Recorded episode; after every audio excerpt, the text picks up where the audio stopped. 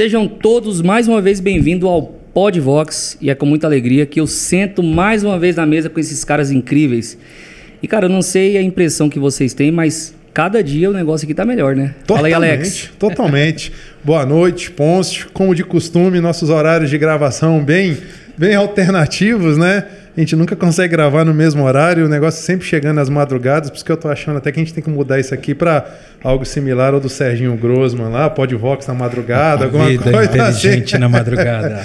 Muito obrigado, valeu Ailton, bom estar contigo aqui novamente. Sempre um prazerzão. Júlio, cara, satisfação tê-lo com a gente hoje para bater um baita papo, que eu tenho certeza que eu vou aprender pra caramba contigo hoje. Vamos lá, boa noite, Alex, boa noite, Pedro, boa noite, Ailton Júnior. Satisfação estar aqui.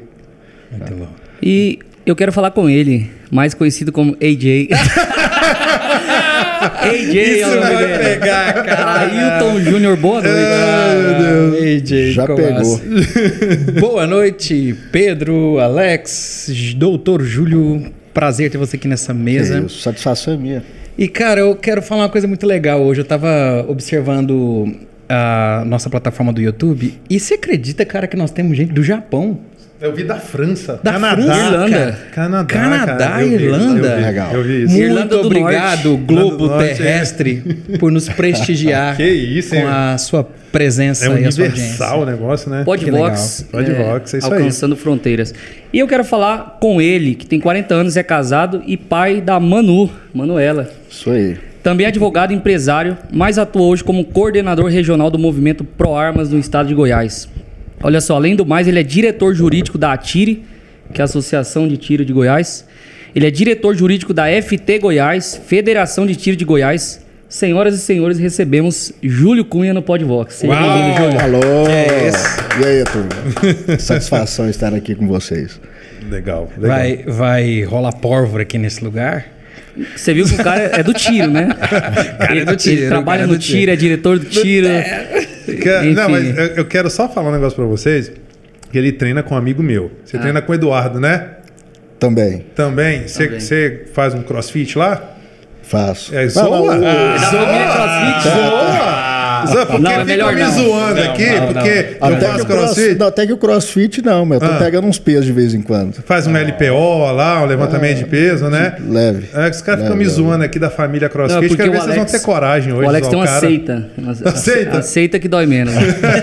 aceita do CrossFit. Alexander Correia, o que você tem pra me dizer hoje, nossos parceiros? Cara, é sempre importante, sempre muito importante. é, esse episódio ele só consegue ser produzido graças à participação né, de alguns apoiadores. E para começar, nós temos a J Reis Corretora J. de Seguros, nossa super parceira. Yeah. J Reis Corretora de Seguro com mais de 12 anos de serviço na cidade de Anápolis. Então tem seguro de caminhão, seguro de carro, seguro de bike. Aqui em Anápolis nós temos uma grande demanda da galera aí. O pessoal é doido, cara. Acorda 5 horas da manhã para pedalar no meio do nada com lugar nenhum. Tem quem goste, ok? As bicicletas são caras pra caramba. e a J Reis tem esse serviço lá né, de proteção das bikes, responsabilidade civil, responsabilidade de obras também. E o que eu sempre gosto de destacar é o pós-serviço da J Reis. Eles têm uma pessoa que fica 24 horas com o celular na mão. Qualquer problema que você tenha com o seu veículo, qualquer problema que você tenha, né, por exemplo, com o não atendimento do plano de saúde que a J Reis né, vai te oferecer, essa pessoa está lá disponível para solucionar o seu problema. Então, J Reis, super parceira Alex. nossa, muito obrigado aí. Acho legal da J Reis é que a, a galera vibra com a gente, né? Cada É conquista aqui do Podvox, a galera É, tá lá é. acompanhando, É- é- assistindo. ah, é verdade. Isso é muito legal. Muito é legal. verdade. Eu estava conversando com a, com, a, com a Juliana, que é a responsável lá pela J Reis. Aí eu encontrei com ela na semana passada. Aí ela falou assim: E Alex, como é que tá? E o número de inscritos? Eu falei: Poxa, Juliana, subiu bastante o número de inscritos. Aí ela falou assim: Não, esquenta não. Logo, logo a gente vai ser o maior do estado de Goiás. Olha só, "Ah, Isso é legal. A gente, né? A não, gente, não é, você. eu acho legal isso. Isso é muito legal. Isso é legal porque ela veste bastante a camisa e eu gosto muito disso. Muito obrigado ao pessoal da J Reis por essa nossa parceria. Eu fiquei com uma dúvida aqui agora. Ah. Será que tem seguro pra pistola, pra arma? Tem. Tem, cara? Cara, Olha só. Vou falar com a Juliana, hein? Tem um pessoal do sul que tá fazendo. Sério? Inclusive para quem é lojista. Sério, Cara, mas eu vou falar com a Juliana, eu vou falar com o pessoal da J Reis, porque vai que eles possam colocar isso lá. Com certeza. Vou falar isso amanhã, diga-se de passagem. Bom, temos também Manhood. Manhood. Conhece Manhood? Mió do Goiás. Manhood, né? Não, vou Não te passar. Não, vai ser sensacional. Melhor. conheci agora, né? É, melhor hamburgueria artesanal da cidade de Anápolis. Grande abraço, Deivão, fornece os nossos lanches aqui. Cortinari Decor, essas cortinas que nós temos aqui no estúdio, sensacional. O Eliezer com a equipe dele também num pós-serviço. Eu acho legal do Eliezer que não basta, ele não fica satisfeito só de instalar a cortina. Ele gosta de ir lá depois, Júlio, ver como é que né, a, a cortina está, se você se agradou. E é muito legal a história que ele conta do pastor Tiago, né? Que ele instalou a cortina lá. E aí a molecada do pastor brincando, vrau, derrubou a cortina. Ele foi lá, reinstalou a cortina, fez tudo direitinho. Aí eu falei, poxa, mas você fez isso porque é o pastor. Ele falou assim, Alex, não. Meu pós-serviço é muito importante. Eu quero que o o pós-venda é importante, é o diferencial. Né? Com certeza. Agora, olha que legal esse daí, Júlio. só. olha que Mais legal. um grande patrocinador É, nosso aqui. E Clube o, de Tiro Goiás. Clube de Tiro Goiás, cara, você sabia, Pôncio, Ailton, que está sendo construído aqui em Abadiane, deve ficar pronto ainda esse mês, é o maior clube de tiro outdoor do estado de Goiás, Júlio. Caraca. Sério? Sério. né? são Tirei. 13 pistas outdoor. Que isso. Vai ter lugar para refeição, para você passear, fazer o lazer Família com família, ali. família inteira, conversando com o pessoal lá. Ele falou assim: Alex, pode falar. É o maior clube de tiro outdoor do estado de Goiás que a gente está aprontando aqui em Abadiânia. Inclusive, Júlio. Ele falou que você está devendo uma visita para eles Tô, lá, tô. né? O Valdivino e o Tô, Oribes. tô. E eu falei assim, poxa, mas tem que falar pro Júlio. Ele falou assim, não, fala pro Júlio que quando ele for lá, nós temos um presente especial para ele. Ó, o Oribes é meu amigo. Tá gravado aqui que eles falaram que você tem um presente para você. É Então tem print, que ir lá. print eterno. Será que tem pista, vai ter pista de IPSC? Vai, as três pistas provavelmente vai ser voltado para IPSC também. Você nem quer que é isso, você vai ter que explicar pra É, gente o que, é IPSC isso. é uma, é uma modalidade de tiro. É massa, É? é, massa. Não, então tá bom. Vamos lá. Seguindo aqui, nós temos a Vicenzo. Uou. Na, nosso Salve. sempre apoiador. Cara, eu adoro o galera. Thiago. Todos nós aqui estamos vestidos de Vicenzo. E, Júlio, você não é diferente, mano. Que isso, hein? É. Aí sim, hein? Aqui, eu não sei, Muito eu não obrigado. sei. Se vai ser, eu acho que vai te servir. Ah, com certeza, vou Depois olhar aqui é, agora. depois pode abrir, pode abrir. Eu falei, eu falei pro Thiago, Thiago, eu, a- ele é do meu tamanho, eu acho que vai ser um GG, porque o cara tá grande, tá malhando, faz CrossFit. Entendeu? A galera- é da família, é da faz família. CrossFit, Da a galera é família. diferente. Eu não posso falar nada É. do CrossFit. Não, não. Não, hoje ninguém, ninguém tá podendo falar nada do Que CrossFit isso, aqui. Uau. Isso aí. Muito obrigado. Vai sair daqui. Vicenza, cara, Vicenza é sensacional. Isso aí. Vale a pena você conhecer a, a loja dele lá. Ele também tem uma, uma consultoria de moda masculina que legal. não tem aqui em Anápolis. Pelo menos assim, a gente ficou sabendo, na verdade, que há que fazer justiça. A, a esposa do grande Lúcio Sincero, né, trabalha com consultoria de modas. Mas assim, ele lá é específico para homens, cara, vale a pena você dar uma passadinha lá na, Legal. na Vicenzo, tá bom? E por último, nós temos a Estilo Veículos, a localizada Pastor ali Rodrigo, na Avenida. Brasil.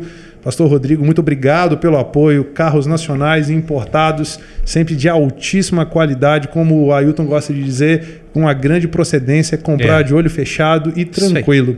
Beleza? Grande Depôncio, tá contigo, meu querido. Hoje eu quero passar as honras para o meu amigo Pra eu? AJ. É, a AJ. grande Ah, pergunta, AJ, tá contigo. Vai lá, a AJ. grande pergunta. Júlio, nós gostamos de começar aqui o nosso programa fazendo uma pergunta muito interessante. Manda. É, quem é o Júlio? Sou eu. eu sou eu. sou eu. É, aí- aí- Cara, Júlio, Ele matou a pergunta, entendeu? matou. Ixi. Júlio, Júlio é um cara, de certa forma. Cara, que- quem, quem me vê e não, e não conhece, fala, pô, esses caras cara deve ser ríspido pra caramba tal, né? E não é, é totalmente diferente. E é meu jeito de ser, eu sou mais sério, mais, mais na minha, sou um cara mais. É, às vezes a pessoa olha e fala, pô, esse cara é agressivo. Não, eu não sou. Sou bem tranquilo, bem na minha, sou centrado pra caramba, né? E como todo bom advogado, eu cumulo, né? Estou acumulando aí várias funções, né? Como todo brasileiro, vamos dizer assim. E é isso, cara. Eu, quando eu pego um projeto, eu tento cair de cabeça mesmo e dedicar 100%. Então, é praticamente isso, né? Legal. É, sou extremamente é, ligado a Deus, né? E microempresário, né? Tem uma banca de advogados. Então é isso, cara. É o brasileiro comum, né? Estamos aí na, na pista e ralando igual todo mundo. Multifunções, né? Todo brasileiro tem essa capacidade, né, de exercer. Eu também gosto, eu sou. eu- é, os caras falam que eu sou empreendedor lá da Tier, não que eles tiraram isso da cabeça. Ou multiforme. É, mas Na a verdade, é que a verdade, gente é cara. só um bom brasileiro, né, cara? A gente. Eu gosto de desafios, né? Então, É. assim, eu procuro negócios que tenham ligação com, com, com a minha banca de advogados, né? Legal. Então, por exemplo, eu advogo por 12, 13 anos, né? 12 anos, vamos dizer assim. Então, minha banca é uma banca que está em ascensão ainda. A gente tem um, um nicho específico, né? E isso, eu acho que nos traz benefício, a gente foca mais tal. E aí eu vinha, eu, eu- eu sou adepto já ao mundo do tiro e abri aí uma, uma, uma assessoria, né, um, um escritório voltado para assessoria bélica. Né? Você esteve lá, você viu. Embora pequeno, né, eu presto um atendimento personalizado, eu tenho todos os tipos de, de, de arma que você imaginar. Todas as marcas, munições, variedades, etc. Mas esse negócio surgiu de uma de um dissabor que eu tive junto ao mercado. Então, cara, a gente é brasileiro, né? Eu sou empreendedor, sim, né? Mas eu sempre procuro ligar as coisas. Então, se a minha loja não tivesse link com o escritório, talvez eu não teria aberto. Então você advoga nesse segmento de. Sempre eu, eu advogava nesse, se- nesse segmento, né, já para alguns clubes de tiro, para a federação, para alguns amigos, né? E assim, tá na minha essência, né? Então, acho que isso me beneficia junto a, a Bacamarte, né? Que em breve vai estar aqui também. Legal. Essa notícia é incrível. Música aos meus ouvidos. Ô, Júlio, cara, assim, eu, eu me sinto muito lisonjeado. Eu vou te falar o porquê, assim. É, eu sou uma, uma pessoa, eu tenho uma certa, eu não vou dizer aversão, mas eu sou uma pessoa que tem uma certa dificuldade em discutir política. É, Eu também. É, eu não sou sério? político. Cara, que legal. Então, esse, Eu não você- sou político. Você vai conseguir, então, me responder hoje alguns questionamentos com, com, com uma certa transparência, porque eu, eu sei, a gente vai discutir isso um pouquinho mais adiante, eu sei que você é pré-candidato, enfim, Sim, né? sim.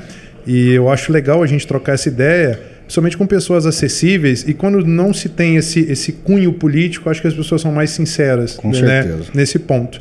Então eu estou muito feliz de estar aqui para a gente falar de um tema tão sensível, que essa questão do armamento, que tem sido muito discutida e ela é, né, eu estava até conversando com o Pôncio hoje, a gente estava conversando no grupo, ela é politizada, né, existe a galera a favor, existe a galera contra, eu acho que tudo tá chato pra caramba o Brasil hoje em dia, porque tudo virou bandeira de alguém para discutir política, né? E aí eu queria te perguntar, dentro da minha ignorância, eu gosto sempre de trabalhar dessa forma, assim, quando eu não conheço né, do assunto, mas o da onde vem? O que, que é a, ProArmas, cara? Cara, a ProArmas é uma associação civil sem fins lucrativos que atua sob três pilares: cultural, político e judicial. Culturalmente, a gente cria material que desmitifica as falácias trazidas pelos desarmamentistas. Basicamente é isso. Tá? A gente fomenta o tiro, né? a gente tem.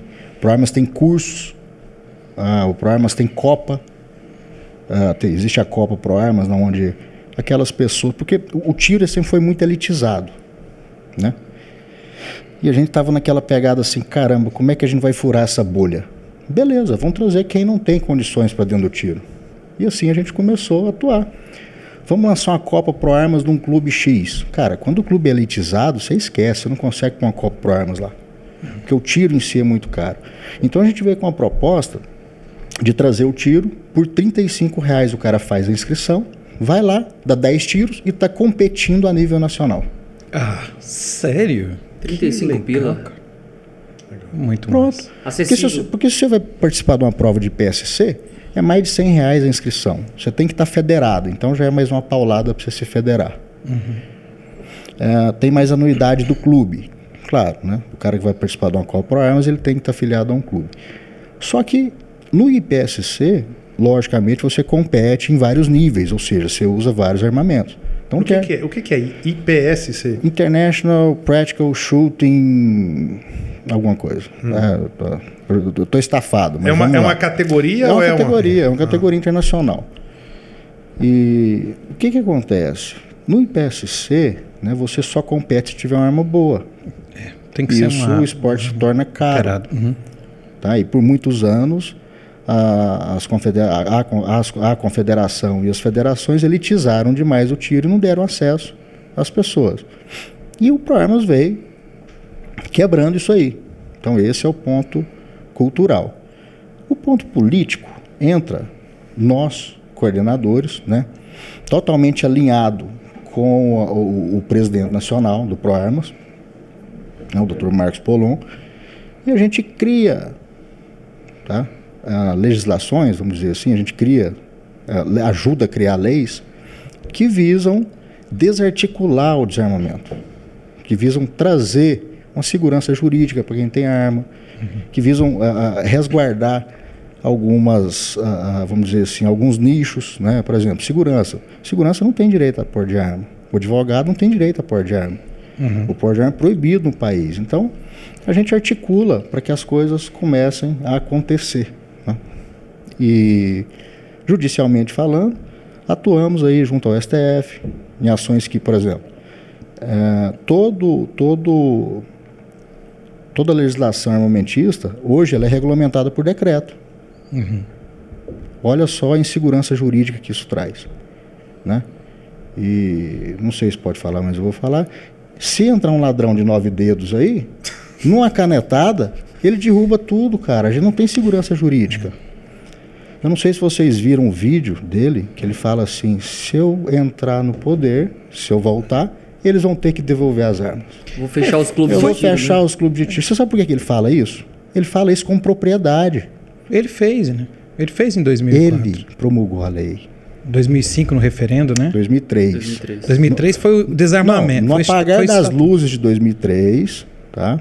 Ele sancionou a lei 10.826, tá? Com dinheiro do mensalão, tá? E essa lei não foi feita para desarmar bandido. O Márcio Tomás Basso, que foi, era o ministro da Justiça na época, deixou isso bem claro. E é óbvio que não. Quando ele fala em de- eles vão ter que devolver as armas, é porque hoje nó- nós não temos o direito de propriedade da arma. Como assim? É uma mera concessão do Estado. É igual o porte de armas.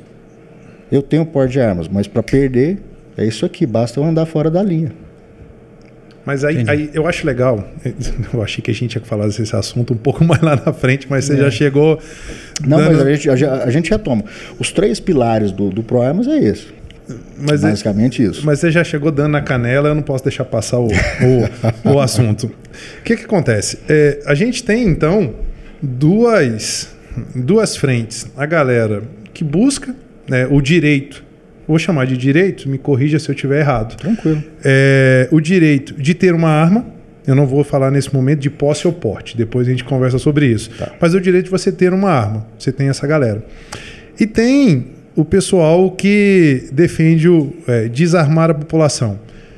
Eu posso dizer, eu estaria errado ao afirmar, Júlio, que essa galera que defende desarmar a população é uma, é uma é política de esquerda? É, representa hoje a nossa classe da esquerda? Quem visa ou quem procura desarmar a população? A quem interessa. A né? quem interessa isso? É. Eu, eu vou te falar até por quê. Porque, assim, você vai ler, você vai pesquisar, enfim. É óbvio que existem muitas teorias, das, da, teorias da conspiração, mas você está no meio, você deve ter essa informação um pouco mais concreta. É, muito se discute assim a questão da esquerda e um, a volta da esquerda ao poder e um futuro futura implantação do comunismo no Brasil. Será que desarmar a população isso faz parte de um projeto futuro? Sempre fez, né? E aí eu te respondo de uma maneira muito direta. toda, dita, to- toda, toda ditadura é precedida pelo desarmamento. Esquece. Se você quer é, que um déspota, que um tirano chegue ao poder, é só você fomentar o desarmamento. né? E a gente vive isso hoje no país. O micro desarmamento, aumento de impostos, ah, monopólio, não se deixa nenhuma outra empresa entrar, entendeu? Escassez de munição, por aí vai. Tudo isso faz parte do micro desarmamento. né? E é complicado, cara. Para mim não existe direito à esquerda. Né? Existe quem, quem quer arma e quem não quer. Agora, amigão, se você não quer, beleza, não venha tirar o meu direito. O que está em jogo é o direito à vida. E o direito à vida ele é garantido pela Constituição? Não. O direito à vida é um direito natural. Ele já existia antes da Constituição. A Constituição só salvar, salvar, salvaguardou Vaguardou. isso. Entendeu? Então a gente tem que entender isso. Agora, os números mostram que o armamento civil, tá? e isso é, é científico, é técnico, que o armamento civil traz segurança para um país. Inclusive, resguarda a soberania de um país. Ou não. Basta olhar para a Eu Ucrânia. ia falar isso agora. Né? Se você, historicamente, pega a Venezuela, foi desarmada. Cuba, foi desarmada. Chile, se ferrou. Colômbia, se ferrou. E vocês viram o discurso do, do, do presidente colombiano? Como que eles são. Desculpa, o cara é boçal. Ele simplesmente virou e falou: olha, as armas vão parar de atirar. Que legal, hein? Ele pegou um objeto inanimado e deu vida para a arma. As armas atiram agora. e no mesmo discurso ele disse que aqueles que estão presos terão um tratamento digno. Os caras que estavam usando a arma, é óbvio, né? Então a gente não consegue entender, cara. Aonde chega a sede pro poder. Então, assim, quer, quer se tornar vulnerável? Quer deixar a nação vulnerável? É só desarmar a população. E daqui a pouco, daqui a pouco não, já somos a única resistência da América Latina. Ou não? E quando o, o- o chefe do executivo diz o seguinte: olha, o povo armado jamais será escravizado. Cara, Colômbia tem FARC. Todo mundo sabe o que é. Uhum. Venezuela tá aparelhada. Os caras estão bem armados. E os caras do mal. É. Entendeu? Daqui a pouco, se eles instalarem o dedo, eles vão querer invadir aqui. E aí?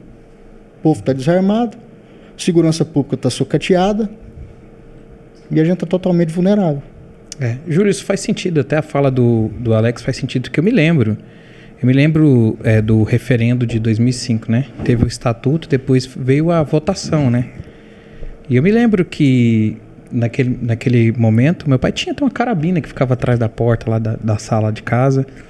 E eu me recordo que houve uma votação e o povo decidiu por não. Mais de 64% da população. Não Decidiu por proibir, não. né? Não, é, não ao estatuto. Tá. Não ao estatuto. não, e, no entanto, foi colocado goela abaixo e Tá. a população foi desarmada. né? Não existe estatuto de desarmamento. Tá? Estatuto de desarmamento é, é- é- é um termo que é usado, tá?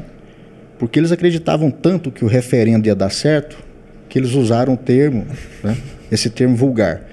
A Lei 10.826 nada mais é que uma lei de controle de armas. Só que tem um probleminha aí. Quando se cria requisitos igual a, a, a Lei 10.826 traz, que são requisitos pesadíssimos, você tira o acesso às armas do cidadão de bem. E essa legislação, poucas pessoas sabem, ela foi espelhada na legislação nazista.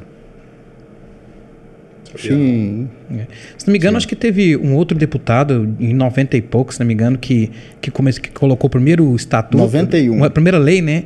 Que disse que não podia nem, Não. nem policial, a paisana podia andar armado nessa nesse primeiro sugestão Não, aí mas, de mas eu- projeto. lei. mas essa questão aí do nazismo eu não sabia, não, hein? É, quando se cria requisitos, muitos requisitos igual a nossa lei é, e os requisitos são severos, pesados, tem gente que não consegue adquirir. Qual que é o reflexo disso? O marginal, ele está às margens da lei. Ele não vai cumprir aquilo. Então você enfraquece o cidadão de bem. Eu costumo dizer que essa lei é a lei mais genocida da história do país. Até 97, quando o Fernando Henrique trouxe a- a, a primeira legislação acerca da- de, de armas de fogo, não era crime você portar uma arma e sequer efetuar um disparo em, via pública. era tão somente uma contravenção penal. Ele criminalizou isso. E de lá para cá, bem antes, mas eu vou usar o- como corte 1997. A mídia vem demonizando as armas, enfraquecendo a, a, população, desencorajando a população de ter arma. Armas matam, carro passa atirando, né? eles pegam o objeto e dão, dão vida, o objeto animado começa a dar vida. E começam a criar narrativas, olha, a chance de você ser morto num assalto se você estiver armado é de quase 100%. Isso e aquilo. E começa a, a, a, a, formatar as pessoas, né? E, e, e, trazer pânico, né? Pô, armas matam. Né? Se tiver arma, nossa, vai ter bang bang na rua. Não, meu amigo, não vai. Não vai. Basta você olhar para o Texas, o estado mais bem armado dos Estados Unidos. Ah, mas lá os caras entram no, no, no cinema, entram em igreja e atira e tal. Beleza, você nunca vai ouvir dizer que o cara sacou uma arma num trânsito, num, num sinaleiro, desceu do carro e começou a atirar contra terceiros. Porque ali ele sabe que tem vários armados ao redor dele. Então o que, que ele escolhe fazer? Ele vai para os denominados gun free zones, que é onde ah, você não pode portar consigo a sua arma de fogo. Tá? E existe uma história verídica onde o cara tinha um cinema a dois quilômetros da sua casa. Só que aquela bandeira de cinema permitia o cidadão entrar armado. Hum. Ele viajou 20 quilômetros, entrou numa no Cinemark e fez algumas vítimas. Então, uhum. o, que, o, o que, que isso nos traz de lição? O armamento salva vida ou não? É óbvio. É o que a gente chama de poder de dissuasão. Uhum. O camarada entre roubar e furtar, se ele imaginar que ele pode ter uma arma e falar, opa, não vou. Eu vou furtar, não vou roubar. Você entendeu? É, dentro desse argumento aí que você está traçando, como é que fica essa questão, que é um argumento, inclusive, dessa bancada desarmamentista, né? De que é, você, a arma do cidadão de bem vai parar na mão do bandido. E ah. é por isso que não pode ter arma, né? É uma justificativa que eles usam também. Pois é. é não é verdade, né? Não. Vamos lá. Por que, que as armas no Paraguai não é um problema? Porque lá é legal. Tá, mas por que quando atravessa a fronteira o problema acontece? O problema é do Estado que não consegue controlar, é. Regular a entrada desse armamento, ou fiscalizar não, a entrada São 16, quilô, 16 mil quilômetros de fronteira. Fronteira, fronteira seca. Estou é. falando de fronteira seca. Fora, exatamente. Ninguém consegue fechar isso. Mas eu vou explicar, tecnicamente. O Paraguai, a, as armas no Paraguai são liberadas. Liberada mesmo. Liberada. Vem no, compra. vem no picolé lá. Não, picolé é, um, quem foi conhece. Uma Glock. Sabe como é, exatamente. O IDH deles é mais baixo que o nosso. O índice de, de, de desenvolvimento humano. O índice de e pobreza no, também é maior. O índice de pobreza também é maior. Ótimo. Então vamos lá. Por que que, eu repito, por que que lá essas armas não são problema e quando vem para cá esse problema acontece? Por conta da criminalidade. O problema a ONU, não tá a, arma, ONU, né? a ONU considera como um país seguro aquele que apresenta uma taxa de mortes de 10, 10 mortes a cada 100 mil habitantes. Nossa, nós estamos três vezes mais. Né? Aqui, aqui, aqui bateu 32, 33 Nossa. mortes por 100 mil habitantes. Chegamos a mais de 63 mil mortes por ano. Na história do em 10 anos de guerra do Vietnã, aonde os, os, americanos foram praticamente massacrados, não morreu essa quantidade de soldados. Ou seja, vivemos ou não em uma guerra. Mas não é só isso. Aqui, e, e no Paraguai, no Paraguai, você tem o na razão de seis ou sete mortes, talvez no máximo, por 100 mil habitantes. Então o problema aqui é a criminalidade, o problema aqui é a legislação, o problema aqui são os políticos. O problema aqui é o ativismo judicial, o ativismo político, a bandidolatria. Esse é o problema. Entendeu? Existe uma diferença muito grande quando eles trazem dados, esses dados falaciosos, eles falam, olha, ah, desses 63 mil, 63 mil mortos, há parênteses, tá? 70%, mais 70% é por, por arma de fogo. Quantas dessas armas são legais? Por que, que eles não apresentam esses dados? Arma do, do bem ou do mal, né? Eles não apresentam esses dados. E da onde a gente extrai isso?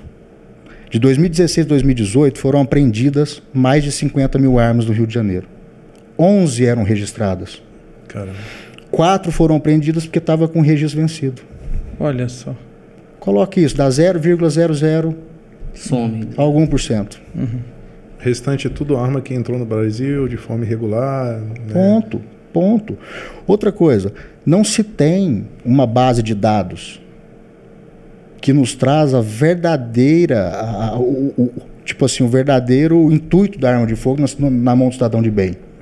Quando você consegue repelir um crime, você não vai na delegacia falar, olha, doutor, eu sentei o aço no vagabundo ali, tá? E impedi o crime. Por quê? Porque o delegado vai falar, ah, amigão, dispara em via, Via pública, pública. tá preso, dá sua arma aqui, ela vai para vai a perícia. Então não se tem esses dados, entendeu? Então o que se tem é o seguinte, ó, aquele ali reagiu, morreu, tá vendo? E a mídia cai matando. Cai né? matando, exatamente. Então, cara, a gente tem que ah, visualizar isso, a gente tem que ter noção disso, só que a mídia nunca vai divulgar isso. Né? Eu Até- fico- Nunca vai divulgar pode- isso. Pode falar, pastor. Posso fazer a pergunta?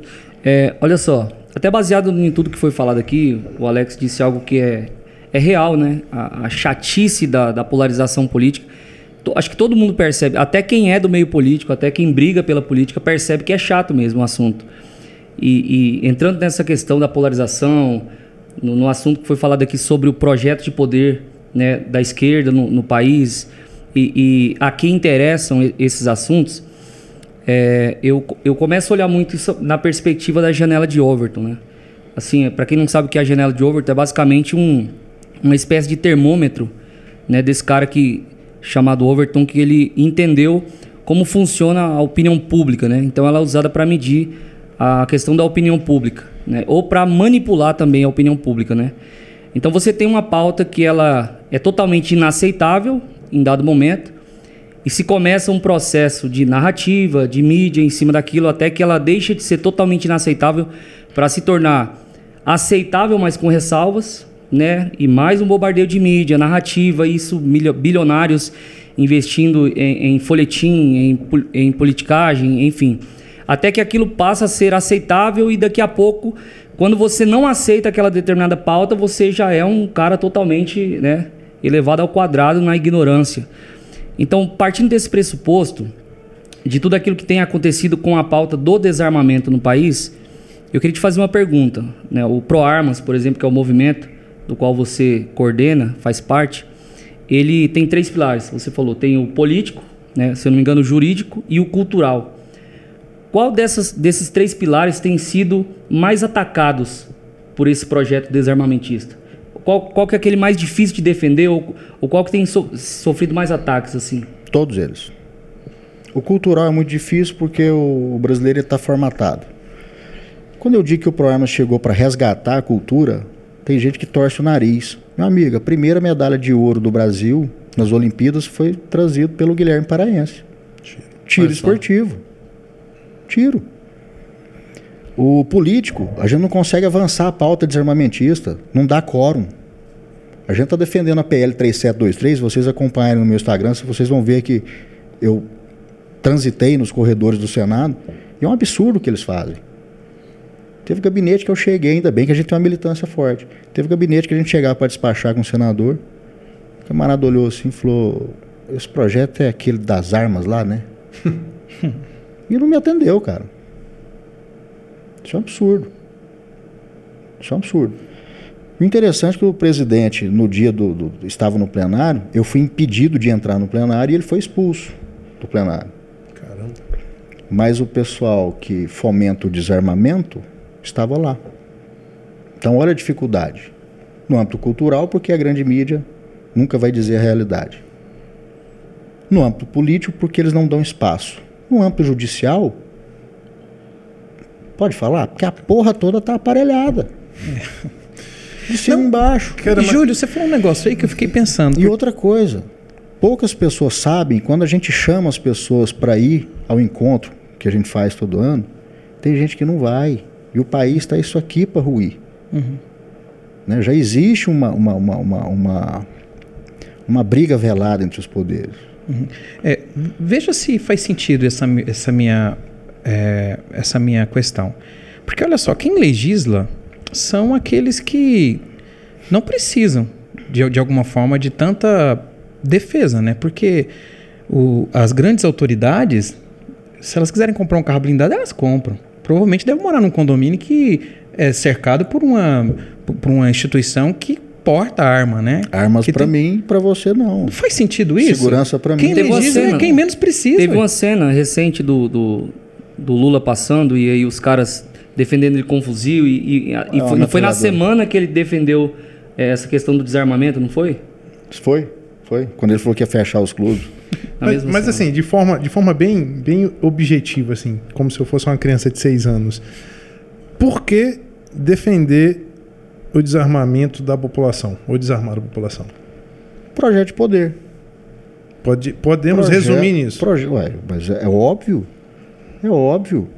É óbvio. Qual a chance de reação você teria contra mim aqui agora? Zero. Então pronto. Vocês são três. Se eu sacar uma arma Tchau. aí. Eu não É tenho peito de ferro. É, é, Como não, diz lá na isso quebrada, que né? Você não tem peito de ferro. É exatamente isso que eles querem. Eles politizam, demonizam a- as armas de fogo. Por exemplo, eles começam a criar recursos, né? Feminicídio. Medida protetiva. Ah, beleza. O que, que adianta a medida protetiva? amigo? Zero. Eu vou arrancar a medida. A, a- Zero. a mulher vai arrancar Zero. a medida protetiva do bolso e falar: não chega perto, Zero. não, que eu tô Eu sou- protegida Prova aqui. de bala, Eu, tá? eu- prova de eu, bala. Não, como amigo. professor, sou contrário pra caramba a essa lei do feminicídio, que ela prejudica mais do que ela, do que ela protege a mulher. cara. Tudo que se cria. Por que, Alex? Já existe, já, existe o dispositivo que já legal, exi- matar e- alguém. E, não cumpre. Tá aí, ora. E não cumpre. Porque você- o Estado ele não consegue proteger a mulher na garantia da medida protetiva, cara. Tem Hum. situações de mulheres que são agredidas e o cara mora na mesma Várias rua vezes. dela. Ou, t- o, trabalho da mulher é na rua que o cara mora. Uhum. E o Estado ele não consegue proteger a mulher. E aí, É verdade. É o seguinte, o que, que acontece com o Estado, tá? Quando vai se falar de armamento, os desarmamentistas dizem o seguinte: não, mas esse problema é da segurança pública. Não, não é da segurança pública, tá? Não é dado à segurança pública a sua proteção individual. A segurança pública é dado a função da, da- da- vamos dizer assim, da proteção do coletivo, da- da- da preservação da ordem pública. Cumprimento das leis, né? Também. Não, preservação da ordem pública. É isso que está na Constituição. Se abrir o artigo 144, que é isso. Preservação da ordem pública. Então vem cá, se o Estado não é onipresente, não é onisciente, e meu direito à vida? E meu direito à propriedade? E o direito de defender os meus? É. Não existe? Meu amigão, se você, Estado, é ineficaz, não venha me tolher do meu direito. É, isso aí é uma fala que eu vi da galera que defende a- o desarmamento, que fala o seguinte, pô, mas se o Estado permitir que a população se arme, é, é como se ele tivesse declarando de forma expressa a, a ineficácia dele em proteger o seu cidadão. Mas já foi declarado, é? É, mas é, mas a, a fala é essa, que o Estado ele não pode falar aí, população, se arme, porque eu tô falando que eu, assim, o Júlio veio, eu fui ler, eu fui, fui, né, fui correr atrás, sou me inteirar dos assuntos. Olha só. É, foi, pô. E é eu, verdade. falei, eu falei que, o, que, o, que, o, que a lei de controle de, de armas, o Estatuto do Desarmamento, é a lei mais genocida que o país já teve. Por quê? Ah, Porque ela tira a chance do pai de família se defender, de uma mulher se defender contra, contra uma agressão e etc. Porque são tantos requisitos que não é como a- os desarmamentistas pregam, né? Você vai comprar um pão e fala, não, me dá o troco de munição aí. Não é assim, meu amigo. Os requisitos são severos, a gente já falou isso. Agora, para todo mal existe um bem. Os números de 2003 para cá demonstram que a flexibilização do armamento trazido de 2017 para cá reduziu em mais de 33%. Nossa, os é um número- homicídios. É um número alto. Então, em 2017, experimentamos mais de 60 mil mortes por ano. Ok, experimentamos agora 40 mil. Em 2020, 2021. É, eu li, só que é o seguinte, eu, até, eu tenho até, Redução de 33%. eu tenho até anotado isso aqui mesmo, e assim, fui, fui conversar com alguns, alguns amigos meus, e aí fui questionar, me inteirar, né, sobre a, a veracidade desses números, né?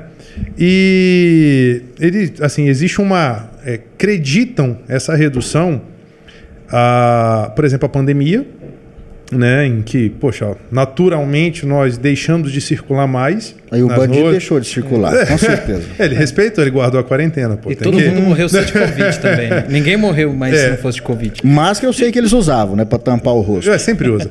Então, usa, é, teve a quarentena, mas eu também vi. é, ele- eles, não, eles não concordam muito com, a, com, com esses números. E, mas tem uma situação interessante. No início do ano eu estava vendo um, um podcast. Mas, mas não tem que concordar. São números, e esses números Não, são ele- trazidos é- pelo DataSUS. Ele, ele questiona, eles questionam o número. E tem um, tem um ponto interessante desses números, que não, foi, não, não foram só eles que me trouxeram esse assunto. No início do ano eu estava ouvindo um podcast, lá no, no do Achismo, inclusive, que era uma pessoa especialista no PCC. E aí, é, parte dessa redução dos números, os caras acreditam também essas facções, no seguinte sentido, que hoje, por exemplo, nos grandes centros, vou citar São Paulo, é, o PCC ele detém o poder de falar quem vive e quem morre. Não é mais aquela loucura desenfreada. Pô, tu mora ali na quebrada, tu me desrespeitou, mexeu com a minha mulher, vou te passar. Existe lá como se fosse o síndico do bairro, do PCC, que é ele que tem que autorizar a morte. E muitos das, né, dos defensores ou dos críticos ou dos contestadores, enfim, desses números, dizem que boa parte da redução dos homicídios se deu por conta. Profissionalização da bandidagem. Exatamente. Isso não existe, gente. Exatamente. Não existe. Não existe. Vem cá. Vou trazer um outro dado. Tem gente que fala, não, porque a segurança pública está mais efetiva. Não, em Goiás não está. A gente está com 56% de déficit. Existe uma lei que trouxe o mínimo de, de, de efetivo em 2012 e a gente está com 56% de déficit hoje. Então, cara, não houve investimento na segurança pública. Houve o quê? A flexibilização, a maior circulação de armas de fogo no país e o que se chama de poder de dissuasão. E o, o cara não vai. E o fato dos policiais em São Paulo, por exemplo, alguns batalhões em São Paulo que é, utilizam câmeras no- nos uniformes. Também há números, de novo, estou trazendo aí informações que foram passadas, de que em determinados batalhões, se eu não me engano agora, se não me falha a memória, houve uma diminuição de 80% no, no confronto entre a PM e os, e os bandidos, né? Houve uma diminuição, salvo engano, de 80% eh, de morte por conta da câmera que foi instalada no, no uniforme dos policiais. Tá, o que, que eles estão querendo dizer com isso? Estão questionando os números, que esses números não são creditados exclusivamente ao fato da população ter tido mais acesso a armamento. Tá vendo que eu falo que que é bandidolatria? cara, você está impedindo o policial de agir. O policial que dá um tiro no Brasil hoje, ele tá muito ferrado. né? Não, mas é difícil. Cara, Aqui é difícil. Eu tá, tenho muitos tá, alunos que Mas são policiais, tá- é complicado. Tá aí a bandidolatria, o cara não pode reagir à altura. E outra coisa, ali não é o Estado mais. Quando ele tá tomando tiro, é ele, amigo. É legítima defesa. Ah, é o direito à vida. O que a gente tem que separar e parar com essa balela, toda vez que se leva um projeto de lei para a Câmara, para o Senado, os caras, não, que tem que discutir. Cara, já foi mais que discutido, já foi mais que provado. Teve o referendo em 2005. A bandeira do chefe do executivo foi essa, o cara levou com mais de 60% de, de, de, de votação, né? E simplesmente eles ignoram esses fatos, né? Ignoram. Isso é um tremendo absurdo. Eu, eu, queria, eu absurdo. queria trazer um- um- uma questão técnica. Eu- é curiosidade mesmo, cara. Eu sou muito curioso e eu nunca tive ninguém para me falar sobre isso. Mas eu gosto muito de filme, acho que todo mundo aqui assiste filme.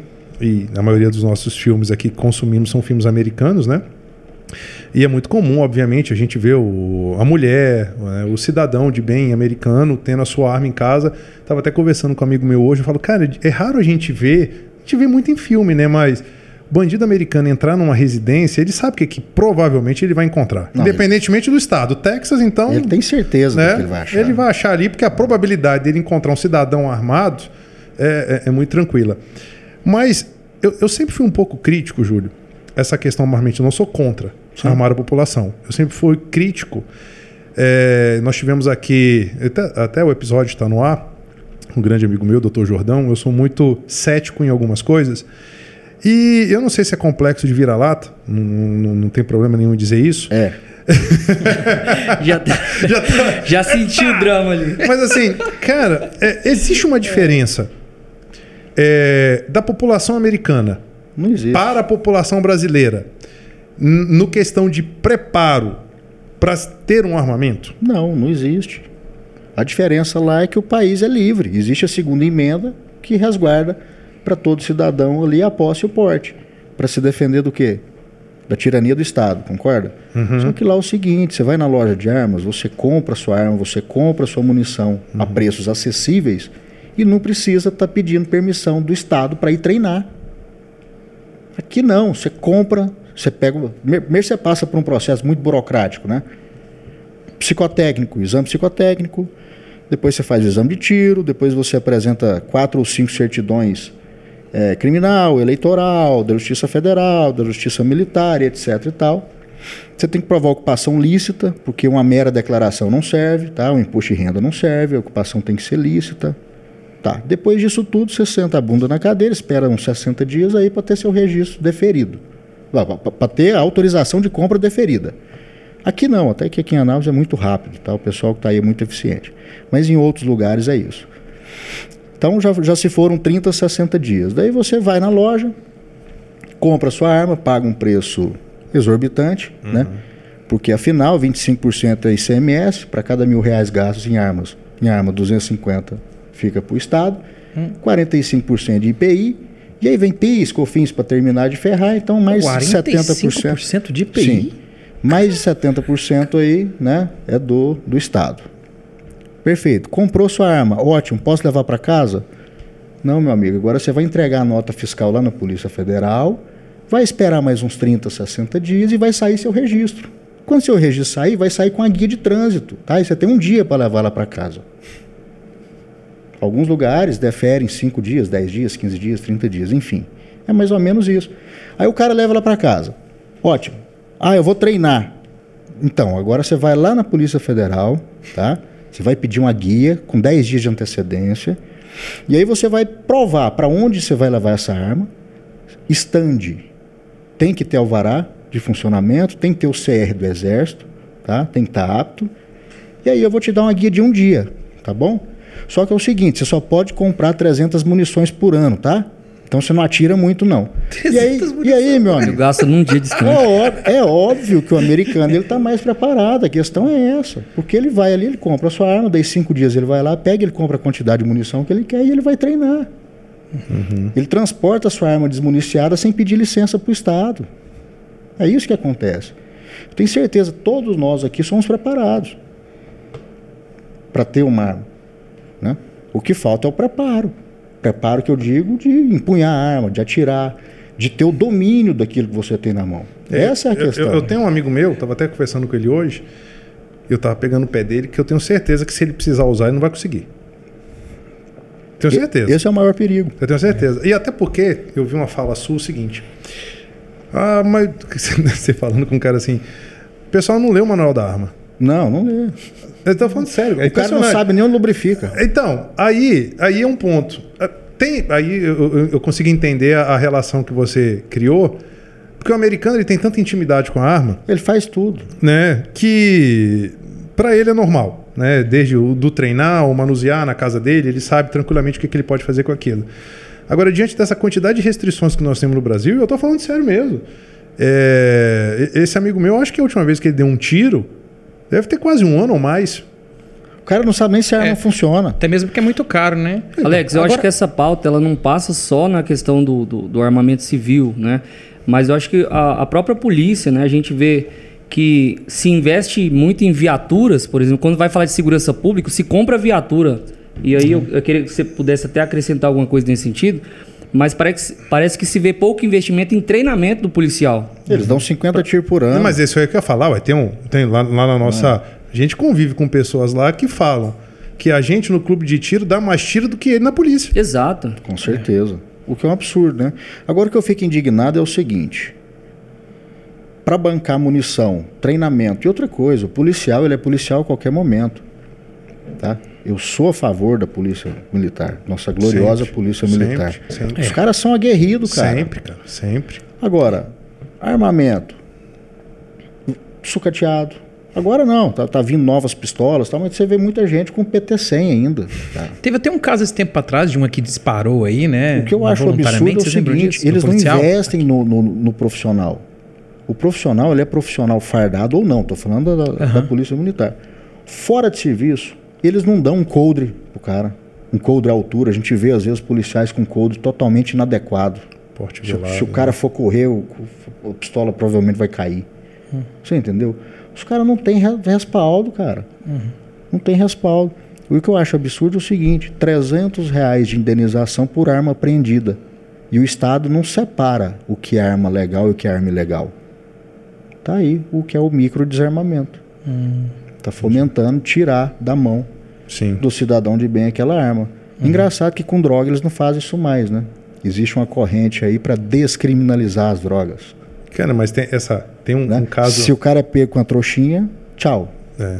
Não vou levar porque eu sei que não dá nada e tal. E Tem o um- cidadão de tem- bem só. Tem um caso muito emblemático que eu conto aos meus alunos. É, acho, que, cara, acho que 2000. e- Acho que foi 2010, eu não me recordo agora o ano. Uma senhora, viúva, o marido faleceu e tinha uma arma. Deixou a arma lá. Ela não inventariou, não devolveu, não fez nada, sabia que tinha arma lá. Vagabundo entrou na casa dela, morava num apartamento. Depois pode pesquisar no Google. Morava num apartamento. O cara escalou o apartamento, entrou na casa dela e ela muito tranquila. O cara entrou, ele deixou, ela deixou tudo, só que ela deu um jeitinho, foi lá e pegou a arma e pau, passou o vagabundo. O, ela foi reconhecido, né, que ela agiu em legítima defesa, só que ela foi processada pela posse ilegal da arma de fogo. E aí chegou no STF, pode pesquisar depois, os casos chegou no STF. E aí eu não me lembro o ministro, não sei, não sei se foi o Fux, não me recordo. Que ele falou assim, pô, gente, eu achei até interessante, eu cito isso como exemplo. É, se ela não tivesse essa arma, ia fazer o quê? Ela ia morrer? Então, por mais que naquele momento ela fosse uma arma legal, mas foi o meio utilizado para o exercício da legítima defesa. Cara, é um absurdo. Porque você vai prender alguém ou punir alguém por ter salvado a própria vida, coisa que o Estado só ia chegar o quê? Depois? Se ela tivesse É. morrido? Só para preencher o formulário. Só pra. É, né, tadinha lá, o vagabundo entrou, matou a senhora tal. Cara, é um absurdo isso, cara. É. Né? E é o que o Júlio tá falando. Você tá tirando a arma do cidadão de bem, você não é obrigado a ter, tem se você quiser. Mas aí também existe uma falha do Estado do que é o indivíduo que ele faz o mau uso desse poder que foi dado a ele. Eu acrescentaria aqui, Alex, que caso esse bandido, né, ele fosse punido com a prisão, o assistencialismo do governo não ia para a família da vítima, mas para a família do bandido. Exatamente. Isso é muito importante falar. É. Sabe o que é? O, o Alex falou sobre a questão do complexo de vira-lata, né? Não dá pra comparar, é, comparar a população americana com o Brasil e co- colocar eles num patamar gente- mais alto, né? A gente tem capacidade. É, mas a minha Tem. pergunta é: tudo bem, a gente não é, comparar com os Estados O Unidos agora, né? talvez não faz sentido, mas e comparar a maturidade hoje da sociedade perante tudo que nós já passamos nesses 20 anos aí e a maturidade da sociedade na nossa época? Na minha época era comum, era comum. Minha tia tinha 38 lá no guarda-roupa dela, a gente dava tiro de 22 lá no meio do mato. Ent- então era uma coisa comum. Meu tio andava com 38 debaixo do banco do carro. Hoje não, né? Hoje nós já fomos de alguma forma doutrinados. E dá, e dá para comparar? Será que nós temos hoje um preparo, né, como antigamente, há 20 anos atrás? Será que dá para colocar a mão, a, a arma na mão de um, de- do cidadão hoje e ter essa mesma tranquilidade ou não? Olha, a gente não consegue mensurar isso, mas a gente tem que fazer isso. E é um preço que a gente vai pagar. Se a gente quer um país livre, se a gente quer viver num país livre, a gente vai ter que enfrentar isso. Eu costumo dizer o seguinte: qual é o problema de armar a população? Ah, vai ter bang bang. Peraí, você tem faca na sua casa? Tenho. Um sai esfaqueando o outro lá? Então por que, que as armas vão sair atirando nos outros? Esquece. Esquece. E se tiver um doido que vai sair atirando em alguém, vai ter um cidadão de bem para abater o cara. Porque é o seguinte, a gente tem que distinguir o que é criminalidade tá? de, de, de, de, vamos dizer assim, crime de. Eu tô, tô, tô, tô estafado e tô lento. Mas vamos lá. Dele Uma coisa é você usar de violência, outra coisa é você usar de criminalidade. Né? É, eu estou legalmente amparado quando eu uso de violência para repelir uma injusta agressão. Certo. Concorda? Legítima defesa. Ótimo. Agora, a criminalidade não merece respaldo. Então, se você vem de lá para cá com a criminalidade, eu vou usar de violência para te repelir. E a gente tem que distinguir isso. Mas não, eles colocam tudo no mesmo bolo. A Violência gera não violência? é por aí. A crimi- Violência gera A violência? criminalidade pode ser que gera violência, né? Que eu vou usar da violência para repelir uma injusta agressão, com certeza. Não vou. E outra, é, lógico que existem. ah, Ah, o cara vai te assaltar, você vai reagir, vai morrer.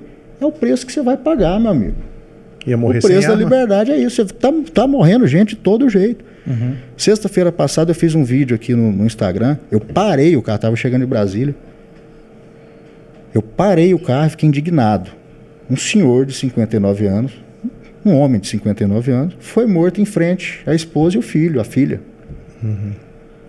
Por um vagabundo que adentrou sua casa, parece que a família escondeu num cômodo, o cara arrombou a porta, foi lá e executou aquele rapaz na frente da, da- da sua família. Eu te pergunto, né, os, os, os, os, os desarmamentistas pregam que flores e livros é o que resolve, né? Ou então a polícia militar. E eu gostaria de ter oportunidade de perguntar para essa família qual que ela preferia. Ter um telefone para ligar para o 190 ou ter uma arma em casa. Porque eu tenho certeza que se tivesse um revólver ali, certo? E até porque, porque ela vai ligar pro cara armado, teria, né? teria, teria repelido. Não, teria Ela vai ligar repelido. pro cara que tá com a arma. Gente, teria, teria se evitado uma execução. Agora você já imaginou o, o, o- o reflexo que isso trouxe para quem viu o, Sim. o pai ou o marido morrer? Já imaginou a ferida que isso abre? Cara, Cara, a gente não está brincando. A gente vive num país que está dominado pelo crime. A gente tem que reagir, a gente não pode se acovardar. Tem um outro argumento aí do pessoal que gosta dos desarmamentistas, que é... E a correlação entre arma em casa e criança? Ah, é perigoso, criança vai pegar É, arma... Eu te dou um dado aqui, eu não sei o número exato, só que queda, afogamento e choque elétrico mata muito mais do que arma de fogo, do que 80%. acidente doméstico, 80%. tá? Eu acho que também... Isso é um dado. Acho que também tem a ver com a relação de... Até acho que foi, foi o pastor Tiago que falou isso aqui, né? Educação. É educação, né? É cultura. Trata a arma como Lógico. se fosse algo proibido. E a criança tem aquele quê de querer ver o proibido, né? Eu acho Agora, que- se é algo que, que, não- que, que a criança tem hábito, você permite de uma forma segura, desmuniciada, Tranquilo. Ela acaba se adaptando com aquilo e entende o perigo também daquilo, né? Ju, você vai, vai comentar? Pode, Não, pode comentar. uma- mas é isso, cara. Uma coisa é você mostrar o que é. E nem por isso você está incentivando, mas você tem que mostrar o que é. Fala, olha, isso é uma arma de fogo, vou te levar no instante, você vai ver o que, que isso faz. Isso aqui pode ser letal, mas isso aqui é para proteger a vida. Isso é tão engraçado que meu pai. É, E a partir do momento que você tira a curiosidade da, da, da criança, ela passa a tratar aquilo ali como um objeto, como de fato é. Como é a um faca ferro que é frio. perigosa também, né? Pronto. O ferro de passar roupa É. quente. É óbvio. Eu lembro que meu pai, né, na- meu pai é militar de aeronáutica, aí ele chegou pra mim uma vez, pegou o 38 dele, na época de sargento dele, pegou, desmuniciou, né, me entregou o 38. Aí eu era moleque, eu lembro, tem essa cena até hoje. 38 pesado, né? 38 antigo pra caramba. Tem até que pegar esse 38 pra mim. eu tô tentando Relíquia, achar. mais eu uma vou- relíquia eu vou na ter que ir lá, Eu vou ter que ir lá no Júlio, porque tem que achar o registro cara dela pra poder transferir pra mim. O cara tem Uma boa relíquia capacete da Segunda. Guerra Mundial. O, o 38 é da época desse, É. desse radinho aqui, ó. Foi quando ele entrou na escola. Esse rádio aqui. Eu herdei um 38 do meu avô, tem 50 anos esse revólver, cara. Então. Cara, 38 é uma arma sensacional. E aí meu pai me entregou aquilo, manuseei, eu não vi graça. Eu não vi graça. E é tão engraçado assim que eu não sou um cara aficionado, eu gosto. Mas eu não, eu não sei o nome, assim, eu sei do básico, né? Até por conta depois, meu pai tinha pistola tal. E gosto de atirar, mas assim, eu não sou um cara aficionado. Eu acho importante ter arma em casa e defesa do patrimônio, pô, da tua família. Pisou pra dentro do teu quintal, pipoco, meu. Não tem conversa. Estados Unidos é assim. Não tem Você conversa. atira primeiro, depois você tem pergunta. conversa. É só que aqui não pode, né? Esse é o Porque aqui- problema. Aqui, a gente não Esse é o tem. problema. aqui, aqui a gente não tem direito ao patrimônio. Esse é o Você não problema. pode defender seu patrimônio. Mas não- eu não vou, não- eu vou Que longe, loucura, eu vou longe, porque eu acho que o, o, o Pôncio falou. Eu convivo com muitos policiais. E, cara, eu sou assim, ah, tudo bem, a PM tem, tem sua banda podre, assim como tem na advocacia, e no médico, sempre vai ter gente ruim, cara. Na humanidade. Cara, também. mas você sair de casa pra você tomar um tiro por alguém que tu não conhece, que é o caso do policial militar. E o grande problema é o seguinte: a hora que esse cara resolve dar um tiro, tu não sabe a dor de cabeça que é, cara. Ele não tem respaldo do Estado. É- O, o Estado vira e fala, amigão, se vira, faz sua defesa E aí. fica, e fica refém da justiça, cara. Porque tu encontra um promotor um pouco mais, sei lá, um pensamento diferente, tu vai ferrar a vida do policial, cara. Por que, que tu atirou? Tinha necessidade de atirar? Se atirou, por que, que atirou aí? É, por que não atirou na perna? Exato. Por que não atirou no. no... Mas Exato. pera aí, amigão. Você já, É deu um tiro, aí. já deu um tiro na vida? Pra ver o Exato. tanto que é difícil? E outra coisa, quando a gente treina no, no, no stand, eu nunca vi um alvo com perna e braço. É. O manequim não tem. Feio. É. Não, mas, É, é, é, tem- é o tórax. Não, e, e isso faz sentido. Vai. Tem um colega que ele é militar, ele é federal. E ele fala isso, cara. Ninguém é, treina pra poder é, Não. atirar na perna de alguém. Não cara, esquece. você usa a arma é pra. Não existe ameaça com a arma, né? É pra se defender. Então você não vai treinar pra atirar na perna de Eu alguém. nunca vi um alvo com perna. Vou atirar então, na se eu perna tiver do que atirar cara e na ele- perna, eu tô enrolado. Deixa eu puxar um assunto aqui, porque eu tava. Eu tô viajando assim, eu acho que na primeira fala do Júlio eu tô aqui viajando, eu tô ouvindo vocês falando aqui. Porque eu sou muito. Eu, eu me apego muito à questão do, do direito natural. Isso, pra mim- isso aqui me pega, né? Porque. te falar. Porque- pode só, pode só te dar um comentar. recado, vou te cortar. O energético tá fazendo efeito. Acho que eu vou embalar agora.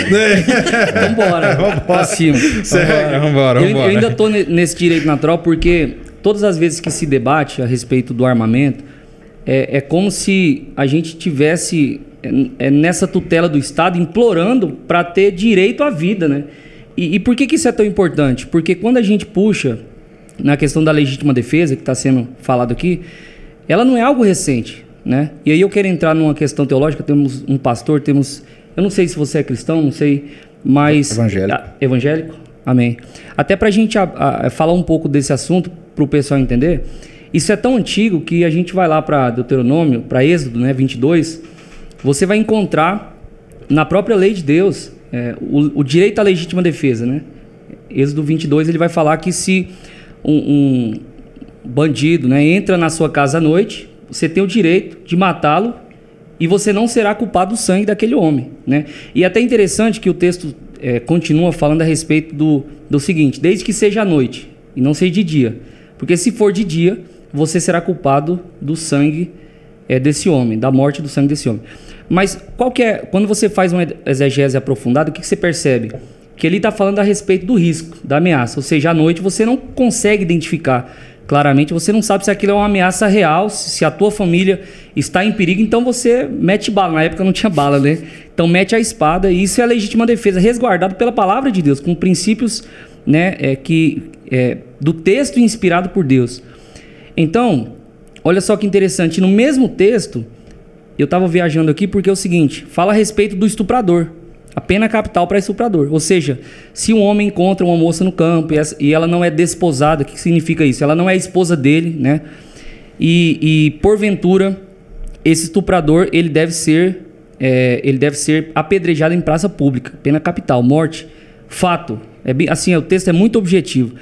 E ele continua dizendo o seguinte: ah, eu acho interessante essa continuação do texto porque diz assim, porque aquela moça estaria gritando e não houve quem a socorresse, não houve quem a defendesse. O que, que o texto está dizendo? Que a violência ela se combate com mais violência. Em que sentido? Aí, aí vamos abrir um parênteses. É claro que num sentido institucional não funciona dessa forma. Né? Mas em questões pontuais do dia a dia, a legítima defesa é isso. Você freia a maldade humana com uma violência maior. Na verdade, você repele. Você repele, né? É, é aquela, é aquela velha premissa, né? O que, o que que vai deter um homem mau com uma arma na mão? Um homem bom, com bom a arma com na mão. mão. É. Ponto. Ponto. Só que essa questão é, é- é do, do armamento no Brasil, por, por isso que eu perguntei da questão dos pilares, que para mim, é, no meu ponto de vista, com algumas análises que eu fiz e venho percebendo, parece que o, o, o, o cultural é o mais atacado, porque pegaram uma pauta de um direito natural, né? pegaram uma questão que pode ser resguardado pela Constituição, mas não está na Constituição, não é a Constituição que me dá esse direito à vida e à legítima defesa, isso é um direito natural, que sempre houve. mostrei aqui um texto bíblico mais antigo, o, o- livro, apesar de não ser um livro de história, é um livro histórico também que mostra né, isso há um tempo tão remoto, mas que ao mesmo tempo se colocou é, como uma pauta emotiva. Então acho que a grande questão do armamento no Brasil hoje, até por, por, por essas síndromes de vira-lata que a gente tem em relação a- aos outros países como Estados Unidos, etc., é porque se coloca muito sentimento na pauta. Você não vê falando da racionalidade. Quando você pega um- o, o, o doutor Júlio aqui, coloca dados e fatos, você percebe que a realidade é totalmente diferente. A gente consegue abrir a mente. Mas e quando você coloca sentimento, aí eu não me sinto seguro diante de um homem armado, ou sabe? Então eles trabalham muito essa questão, né? Eu acho o seguinte, o, o, o ponto de vista emotivo que eles trabalham é desmitificado por eles mesmos. Por exemplo, armas matam. Tá, amigão, mas isso é a favor do aborto. Aborto não mata. Meu corpo, minhas regras, seu direito, minhas regras.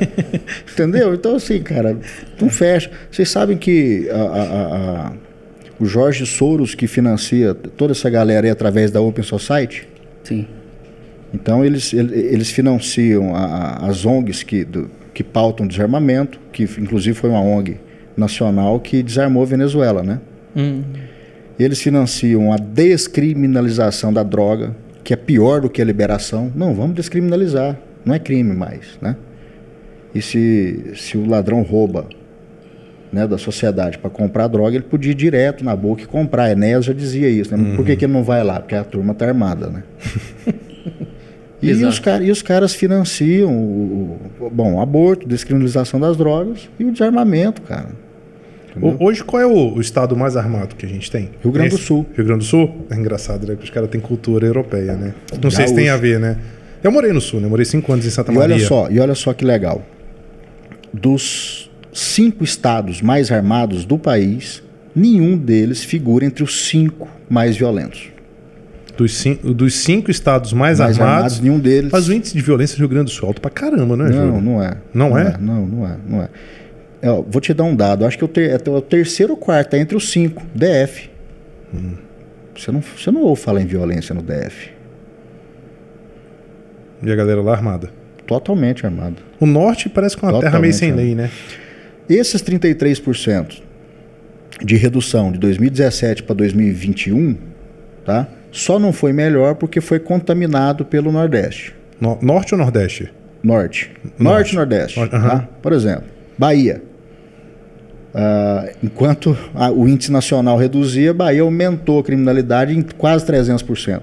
Contaminou o índice nacional. Será que? Eu acho que teve uma transição das facções também de Rio São Paulo, subiu pro nordeste, né? Não, mas tem que subir mesmo. Aí você pega um, um- um- um estado que é comandado por Rui Costa, que é Bahia, certo? O cara sucateou a polícia militar, é, atribuiu a- o aumento da criminalidade à circulação de armas de fogo, pela flexibilização do governo Bolsonaro, e que não tem nada a ver, porque há 10 anos eles já estão ferrados já. né? E na mão deles piorou isso aí. E como, como, como última estratégia, o que, que ele fez? Não, agora eu vou tirar a, a arma do cidadão de bem. Tá? Então, enquanto o Goiás paga 300 reais de indenização por uma pistola, lá ele paga 1.200 por uma pistola. Caraca. E até 5 mil por um fuzil. Caraca. Tá? E aí o seguinte, esses camaradas vão pegar bandido? Vão. Mas o que, que eles vão pegar mais? Atirador. Cidadão de bem. Atirador. É o que tá saindo, tá indo pro stand. Não, cara, você tá irregular aqui, eu vou te levar. Tem, tem algum projeto, Júlio? Assim, eu, eu sou carioca, né? Eu, como eu falei, eu sou filho de militar, rodei pra caramba, mas sou carioca. Você é do Rio mesmo? Sou do Rio mesmo. Você sabe que lá, por decreto, é proibido ter loja de armas? Não. Pois é, que legal, né? Que A absurdo. cidade mais violenta do Rio de Janeiro é proibido ter loja de armas. Não sabia. Ou seja, isso quebra o paradigma de que as armas, né, fomentam. Contra fatos são argumentos, né? Não, não há. Deixa eu fazer uma Mas, pergunta. Não, peraí, é que eu tava terminando aqui. É, então, assim, por que que... Existe algum projeto, e, e se tem, eu não, não me recordo agora, por isso que eu estou te perguntando, essas armas que são apreendidas, existe alguma possibilidade de nós armarmos a nossa segurança pública? Sim, mas eles destroem, né? Porque Isso. a Lei 10.826 prevê a destruição.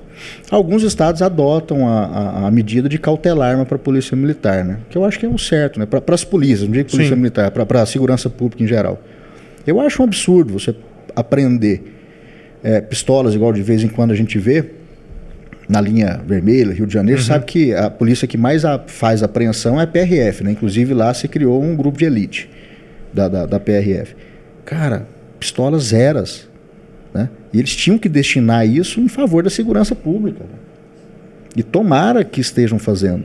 Só que, como sempre, o nosso país é muito burocrático. Existe uma previsão legal lá da Lei 10.826 que determina tá, a destruição da arma. Sim, se eu me recordo. E antes da lei, é, é, essas armas eram acauteladas ou guardadas em depósitos. Eu me recordo, eu tenho assim, eu era moleque, e eu, eu me lembro de uma reportagem. E, é, tinha uma sala no fórum lá do Rio de Janeiro, uma sala gigantesca, cheia de arma, e as armas todas enferrujadas. É um Submetralhadora e tal. Nossa. Porra, aguardando, em vez de entregar isso, na mão do policial. Quem não se recorda no auge do desarmamento, aquele tanto de arma no chão, aquele rolo com Uma pessoa passando, em passando. cima. Pra igual CD pirata. Pra... Isso é um absurdo. Ô, Alex, aqui, ó, eu puxei um dado aqui. Hum. É Amapá, isso é de 2019. É o, o estado mais violento, Isso. depois seguido de Sergipe e Rio Grande do Norte. Bahia. Aí vem Ba- Pará, Bahia, Pernambuco, Roraima, Rio de Janeiro, Alagoas, Acre e Goiás em décimo. É. Queria. Não, mas isso é de 2000 e... 2019. Não, esquece. A Aqui gente já- soltou uma caixinha de perguntas lá no Instagram e aí eu queria ouvir a galera perguntando aqui, ó. Quantas armas uma pessoa pode adquirir? Se for pela Polícia Federal, quatro, até quatro armas, tá? Até quatro armas. Lembrando que a, a- a arma que fica vinculada à Polícia Federal é uma arma para defesa pessoal. tá? E hoje a pessoa só tem permissão de manter ela no seu, no seu endereço. Já explica a diferença entre é, porte, posse e CAC. Cara, posse, que- posse é, é o registro da arma. Você tem ela em casa. Tá? O porte de armas é uma licença que lhe é conferida para você portar tá? para é defesa possível pessoal. ter porte hoje? É, é possível. É possível, É possível. mesmo? Parece O- o- utópico, né? O porte de arma no nosso país ele é proibido por lei. Tá? Existe um, um artigo na, na- na lei, no Estatuto do, do Desarmamento, que fala: ó, o, o porte de arma é proibido em todo o território nacional. E aí vem a ressalva. A maioria das ressalvas, tá? A primeira, o atirador.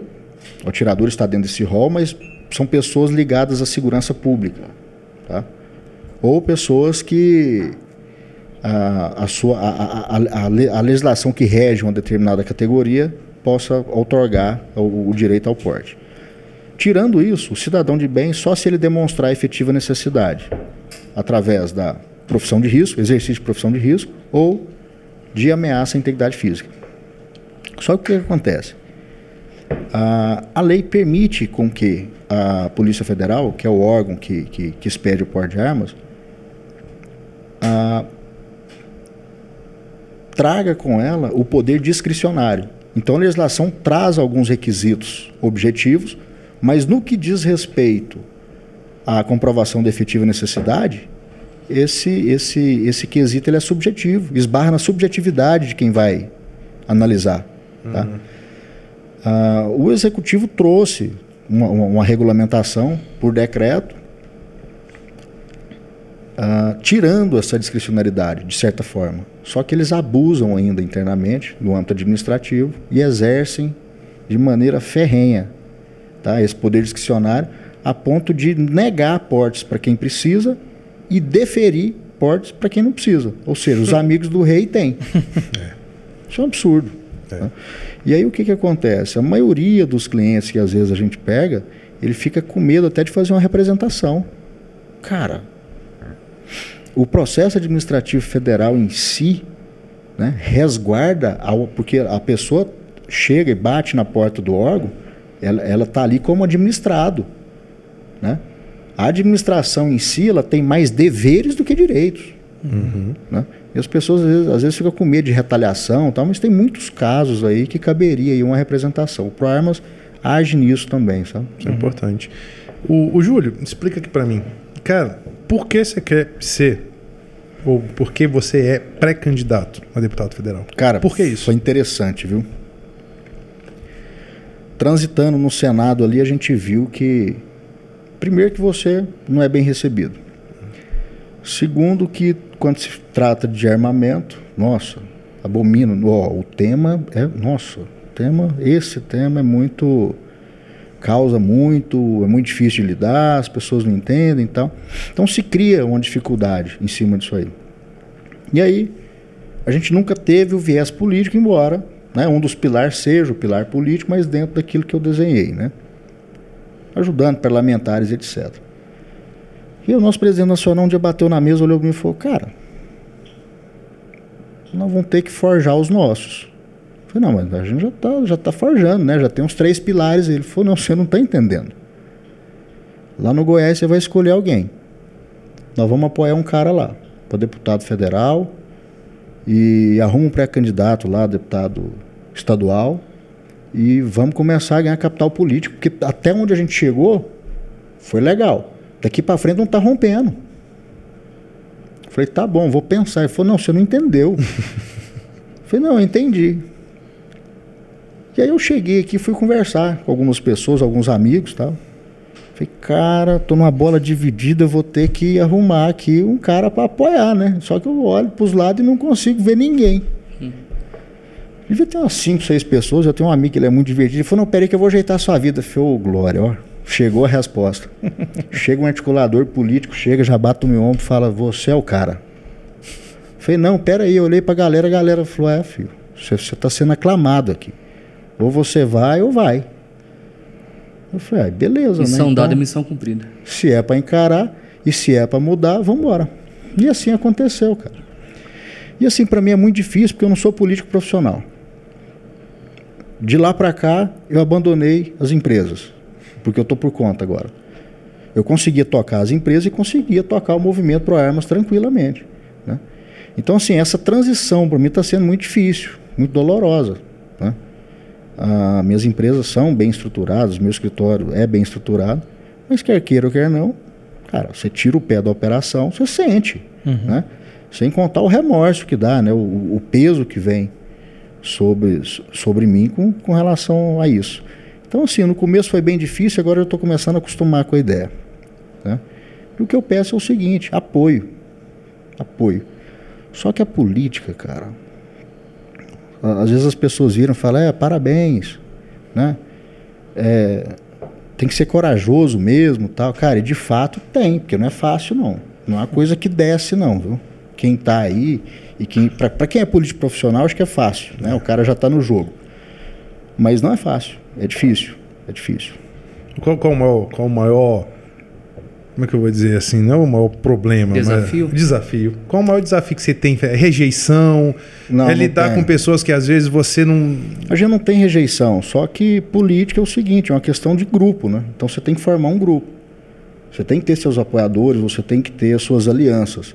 A maior dificuldade é você fazer alianças, porque onde você chega, o cara quer saber o seguinte: tá, e o que, que eu ganho com isso? Esse é o problema. É.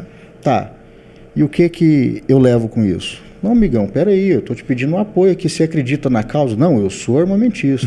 Não, é caramba. Mas sou armamentista é. e capitalista. É. Agora, uma coisa eu te falo. Goiás, Goiás tem representante. Goiás tem um armamentista. E eu não estou puxando a sardinha do meu lado, não. Quem me conhece há tempo sabe que eu sou. Uhum. E sabe o que eu sou. E sabe o que eu defendo. Então, assim, eu fui aclamado, aceitei, estou enfrentando o que eu estou enfrentando.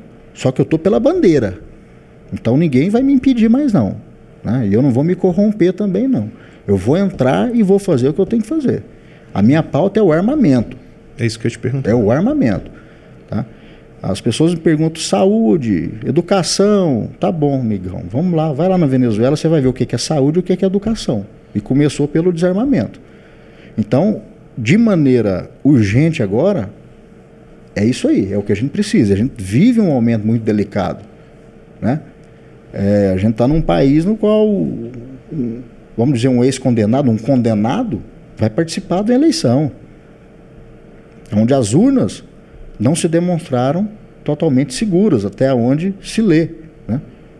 Até onde a gente consegue ver na, na, na internet. Então, cara, a gente está passando por um momento muito crítico e a gente tem que é, apoiar pessoas que de fato vistam a camisa. E o interessante é o seguinte: eu não tenho rejeição porque eu não sou político. Uhum. Eu tenho grupo e tenho um ideal, eu tenho uma bandeira. Então eu acho que eu estou à frente e com certeza, com o apoio da população, eu consigo chegar lá. Né? E chegando lá, a Nápoles agora vai ter um representante de verdade. Legal. Pode ter certeza. Legal. Aí dentro dessa mesma pergunta, Alex, eu queria perguntar é, o seguinte: e, e, quem são os expoentes assim que têm te ajudado, que têm te apoiado né, nessa caminhada e nessa bandeira? Alguns parceiros assim a nível Brasil que você pode contar?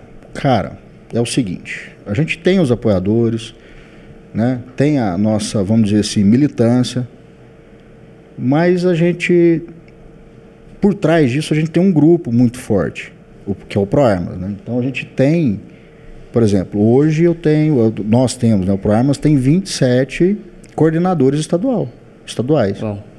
Cada, um, um, em cada estado. Né? Aqui em Goiás eu tenho mais de 10 coordenadores. Então são essas pessoas que estão rompendo com a gente, né? Que está levando o nome e tal. Assim, a gente tem clubes de tiro, lojas de tiro que, que, que, vendem armas que entendem a importância, né? Embora alguns não, alguns menosprezam o que a gente faz. Mas eu acho que isso é de todo, todo nicho, né? Mas é isso, cara. Eu acho que quem mais nos apoia somos nós mesmos, o próprio grupo do ProArmas, né? É então, é grande. É grande, é grande. Hoje, é o ProArmas hoje conta com quantos membros, Júlia? Aqui em Goiás? Cara, não consegue mensurar. Não é que não consegue mensurar, a gente não divulga. Ah, legal. A gente não divulga, tá? Por uhum. quê? Existem apoiadores que não querem nem aparecer. Falou, cara, nunca existi. A gente conta com esse tipo de gente também, que é o voto velado, né? voto cara, velado. É, é lógico, o cara. Peguei o cara, a referência. O cara, o cara nunca, o cara nunca vai se declarar armamentista, mas vai, tem, chega. Tem isso mesmo? Tem. O cara fala, cara, eu conheço a importância da bandeira, não posso aparecer, mas você pode contar. É medo do quê? De ser criticado? É. Hum.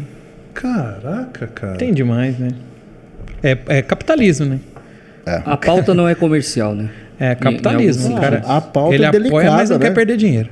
A pauta é delicada. É romantizada, né? Ela é romantizada. Não, a pauta é delicada. Não, mas não faz, não faz muito sentido. Assim, é, é complicado pra caramba. O Júlio trouxe até esse argumento alguns minutos atrás. Você quer ter pauta mais delicada do que o aborto? Ixi, delicadíssimo. Não, sério. É porque se você, você for falar que a pauta é armamentista é, é, delicada. Delicada. Cara, delicado, é complicado. Delicado. Não faz que, que, você quer pauta mais delicada? Ah, vou usar a fala do Jordão. Né? É, qual é a maior droga hoje comercializada no Brasil? Álcool. É o álcool, é o álcool. Pô, aí você tem álcool, aí você tem a questão da maconha, você tem a questão do aborto. Agora, discutir arma é delicado, cara? Mas te, faz, te faz ficar mal na fita? Várias pessoas entendem que sim. Eu já acho que não, cara. cara não faz é o que vai resguardar o meu, cara, meu direito à vida. Não, o, o Pôncio sabe o quanto que eu sou crítico com alguns posicionamentos, enfim. Cara, mas tem arma se tu quiser, cara. Não é obrigado a comprar uma arma, não, cara. E quando é. o cara fala assim, meu irmão, você vai morrer por arma, viu? Você, você defende tanto que você vai acabar sendo morto. A probabilidade disso acontecer é a mesma dele. A mesma dele. É, você olha assim e fala, pô, esse cara tá me ameaçando. mas, mas me parece que a questão do aborto, ela é uma pauta muito difundida por multinacionais, né, que são financiadas. E, e assim, eu, eu, particularmente não é um, um, um assunto também do, do aborto, fazendo é, contraste com o armamento, uma, um assunto que você vê na, numa roda de conversa o tempo todo também, entende? Ah, então ela é, é, no seu ciclo lá. É, tá, é, é no meu não é tão, é, in, tão difundido assim. É, inclusive, eu, eu, percebi uma coisa, porque eu sou de Goiânia, estou aqui há quatro anos. Mas quando eu vim para Anápolis, é, o assunto de armamento é muito mais nítido. Lá em Goiânia é uma questão de capital, é. O pessoal da capital parece que foi mais doutrinado e falar de arma lá é uma coisa absurda e rara. Quando eu cheguei aqui, cara, nossa, todo meu ciclo de amizade fala de arma. Faz sentido isso? A capital ela é mais bombardeada, o interior sei, é menos.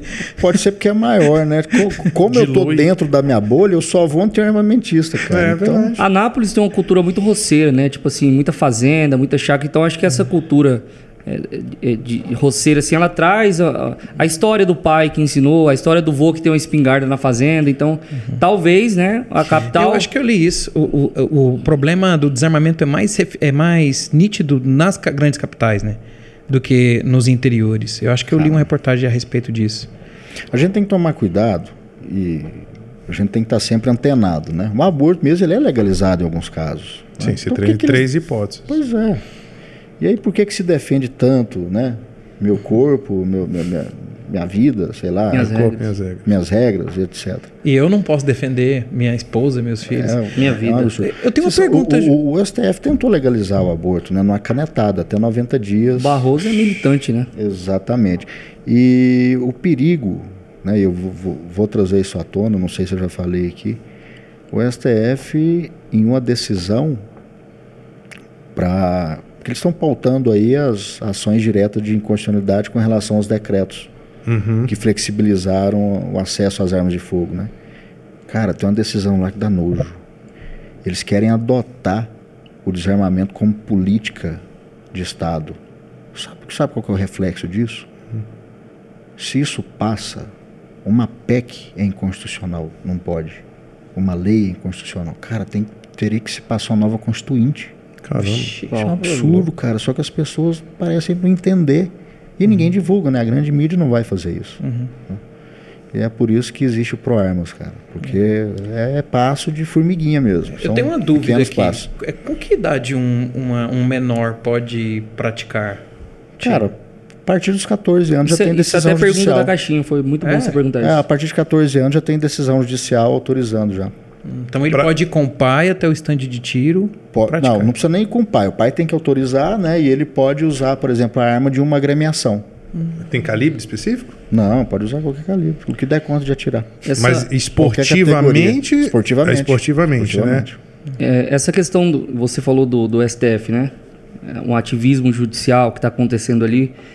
E até ressaltando, estava conversando ali nos bastidores Ah, com a lá, Poliana. lá, lá a gente não pode dizer que é um ativismo judicial, porque senão a gente vai preso, né? Então não, eu não estou dizendo que, que o Barroso faz ativismo judicial. Você não me ouviu falar isso. Estava ser- conversando com a Poliana nos Vai bastidores ser ali. cancelado amanhã. Exato, é, o- é o assunto. É porque eu, que- eu queria entrar nesse mérito, porque é o seguinte: é, você sofreu algum tipo de cancelamento, e, e reiterando a pergunta sobre o cancelamento na, na rede social, é, algum vídeo seu já sofreu boicote, censura por conta de- de- dessas palavras, dessas questões de armamento? Já. Até, inclusive ameaça, né? Eu, eu tive que passar a andar de carro blindado, cara. Eu ando Ah, blindado. Que isso? Conta aí pra Que nós. isso? Histórias que a gente quer ouvir aqui. Não, é atentado mesmo. Dois atentados, né? que, que for, restaram infrutíferos, né? Fora, fora as ameaças já. Atentado. Passou, passou da ameaça, então? Entraram na, Passou. na fase de execução mesmo? Passou, passou duas vezes. Mas enfim, acontece, cara. É porque eu- não sei de onde vem. cancelar o CPF, né? Eu não sei de onde vem. E também, para mim, não importa saber de onde vem. Eu acho que Deus é supremo e me resguarda, né? Agora, amigão, se eu tiver a oportunidade de sentar o aço no camarada, eu vou fazer. Eu vou fazer, não vai sair de graça. Entendeu? Mas é isso, eu acho que fizeram como uma forma meio uma forma de me desestabilizar ou desincentivar, entendeu? Ou de me frear, mas isso não vai acontecer não. Pode ter certeza que não. Loucura. Que loucura. Tem um, uma, uma pergunta provocativa. Que Opa, eu tava. É, provocativa. É, eu tava O energético conversando. bateu ali, pode tava, fazer. eu conversando, eu falei assim, cara, eu vou Manda perguntar. ver. Eu falei, eu vou Manda perguntar e vamos ver. E, o, O, o, Maso o- pode fazer eu não responder. Não, "Ah, não, não, mas a, a, per- a pergunta ela, Eu tô ela armado tem, e não vou responder. Ela tem um, um cunho, ela tem um cunho hilário, mas ela tem uma, uma certa provocação. O Bolsonaro tinha falado, na verdade o Lula tinha falado, né, que se eleito, você já tocou nesse assunto hoje, ia pegar as armas de volta. E o Bolsonaro, numa entrevista, tinha falado que é, se o, o Lula retornasse ao poder, os clubes de tiro virariam bibliotecas, né? Sim. E aí a, a pergunta que me pediram para fazer para você é o seguinte: Caso os clubes de tiro virem biblioteca, que livro você ia ler primeiro? Eu? É. Mentiram pra mim sobre o desarmamento. Benê Barbosa. Benê Barbosa. Legal, eu tava esperando algo assim mesmo. Eu tava esperando isso mesmo. É, isso aí. É, vocês sabem que no- em, em Nova York, né, a gente já falou, a Suprema Corte derrubou a legislação que era muito parecida com o país, com, com, com o que a gente tem no Brasil, né? Porque eles entenderam que a criminalidade em Nova York estava demais, né? Cara, não é possível que a gente vai. Vai Foi com Giuliani, né? Aquela... É, foi recentemente aí a Suprema Corte derrubou. O John Lott. Ah, tá, é, tá. É um, é um escritor e ele fez essa matéria. Eu até li essa matéria achei super interessante. Agora o seguinte, a OTAN, sempre que tem uma guerra, ela chega para pacificar, né? Uhum. Só que ela não chega com livros e nem flores, né? Ela chega de capacete azul e fuzil, blindado. E por aí vai. Eu não entendo, cara, essa, essa, essa metodologia de trazer livros. Não faz sentido mesmo. Livros e flores, né? Pombas, pombos. Não, acho que é um ideal, Sim. né? Não existe o ideal. É sociedade utópica que a gente. Va- Vamos não, não, não, não, não. Isso, isso, isso é uma busca incessante pelo poder, cara. Eu achei interessante uma frase que eu vi, que é o o cara diz o seguinte: é, eu não tenho, eu não, eu não sinto que a arma me empodera. Eu sinto que a arma ela equaliza. Porque se não houvesse armas na mão de ninguém, eu não seria armamentista. Mas quando há uma arma na sua mão, tem que obviamente existir uma arma na minha, Pra equalizar a questão do, do poder. Vamos, deixa eu tentar calorar aqui mais. E essa discussão aí sobre é, pobreza e, e violência? Não porque é mais po- o, é, o país onde tem o maior índice de pobreza, ele tende a ser mais violento. Então, Não, como o não Brasil é. tem muita Paraguai não pobreza, não, faz Paraguai sentido. não né? é, ora. A gente acabou de citar aqui o, o IDH do, do Paraguai é menor que o do Brasil e nem por isso as armas lá são um problema, nem por isso a violência lá é alta, cara. Então não tem correlação nenhuma. E não parece Nenhum. talvez, é, talvez é, discriminatório o fato assim de que não, não é qualquer pessoa que conseguiria ter uma arma hoje, né? Então uma pessoa de classe é, média mesmo, segundo as informações, é, os dados, inclusive classifica a pessoa como, como classe média quem ganha três ou quatro salários mínimos, né? Tá muito longe de ser classe média quem ganha três ou quatro salários mínimos. Cara, não consegue adquirir uma arma, uma pessoa desse tipo. Então a arma é destinada só para quem tem dinheiro. Não, não é destinado só para quem tem dinheiro. Hoje, com 2.500 reais, você compra uma arma. Você compra uma arma 2.500? Compra. Você compra um espingarda 22. Caraca. Compra, compra. Agora, o que, que acontece? A gente vive num país no qual existe monopólio, né? E a gente já falou do imposto, não vou nem reiterar isso, que é o que acaba com a gente, cara. A gente tá na mão de uma indústria só. Então, gente, eu acho que o, o princípio de tudo seria abrir o mercado. Tem que abrir o mercado, tem que acabar o monopólio. Não tinha uma. Pra Nápoles veio uma, não veio? Veio a Arex, a, a DFA. Ela é eslovênia.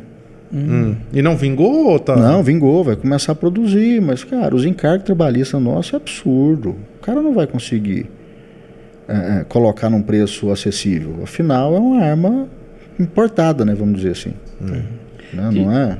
Deixa eu fazer uma pergunta pra vocês dois, principalmente, que são da área. Agora, na. Bacamarte, o cara parcela até em 12 vezes. juros.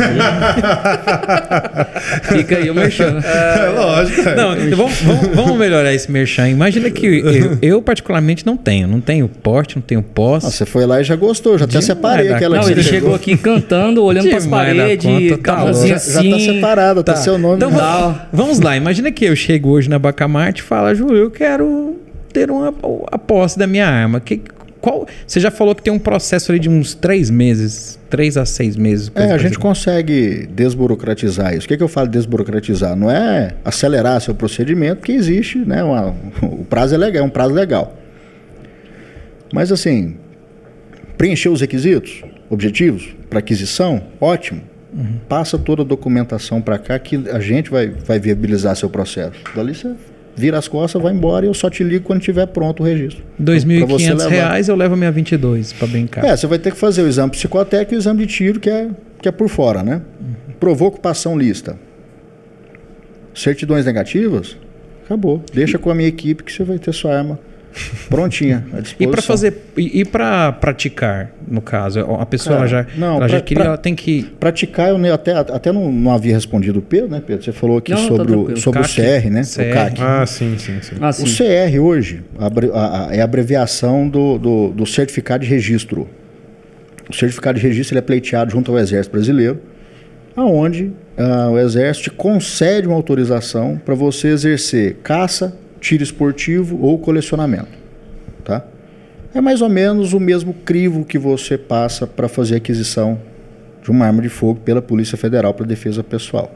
Só que daqui é para o esporte, para caça, etc. Perfeito.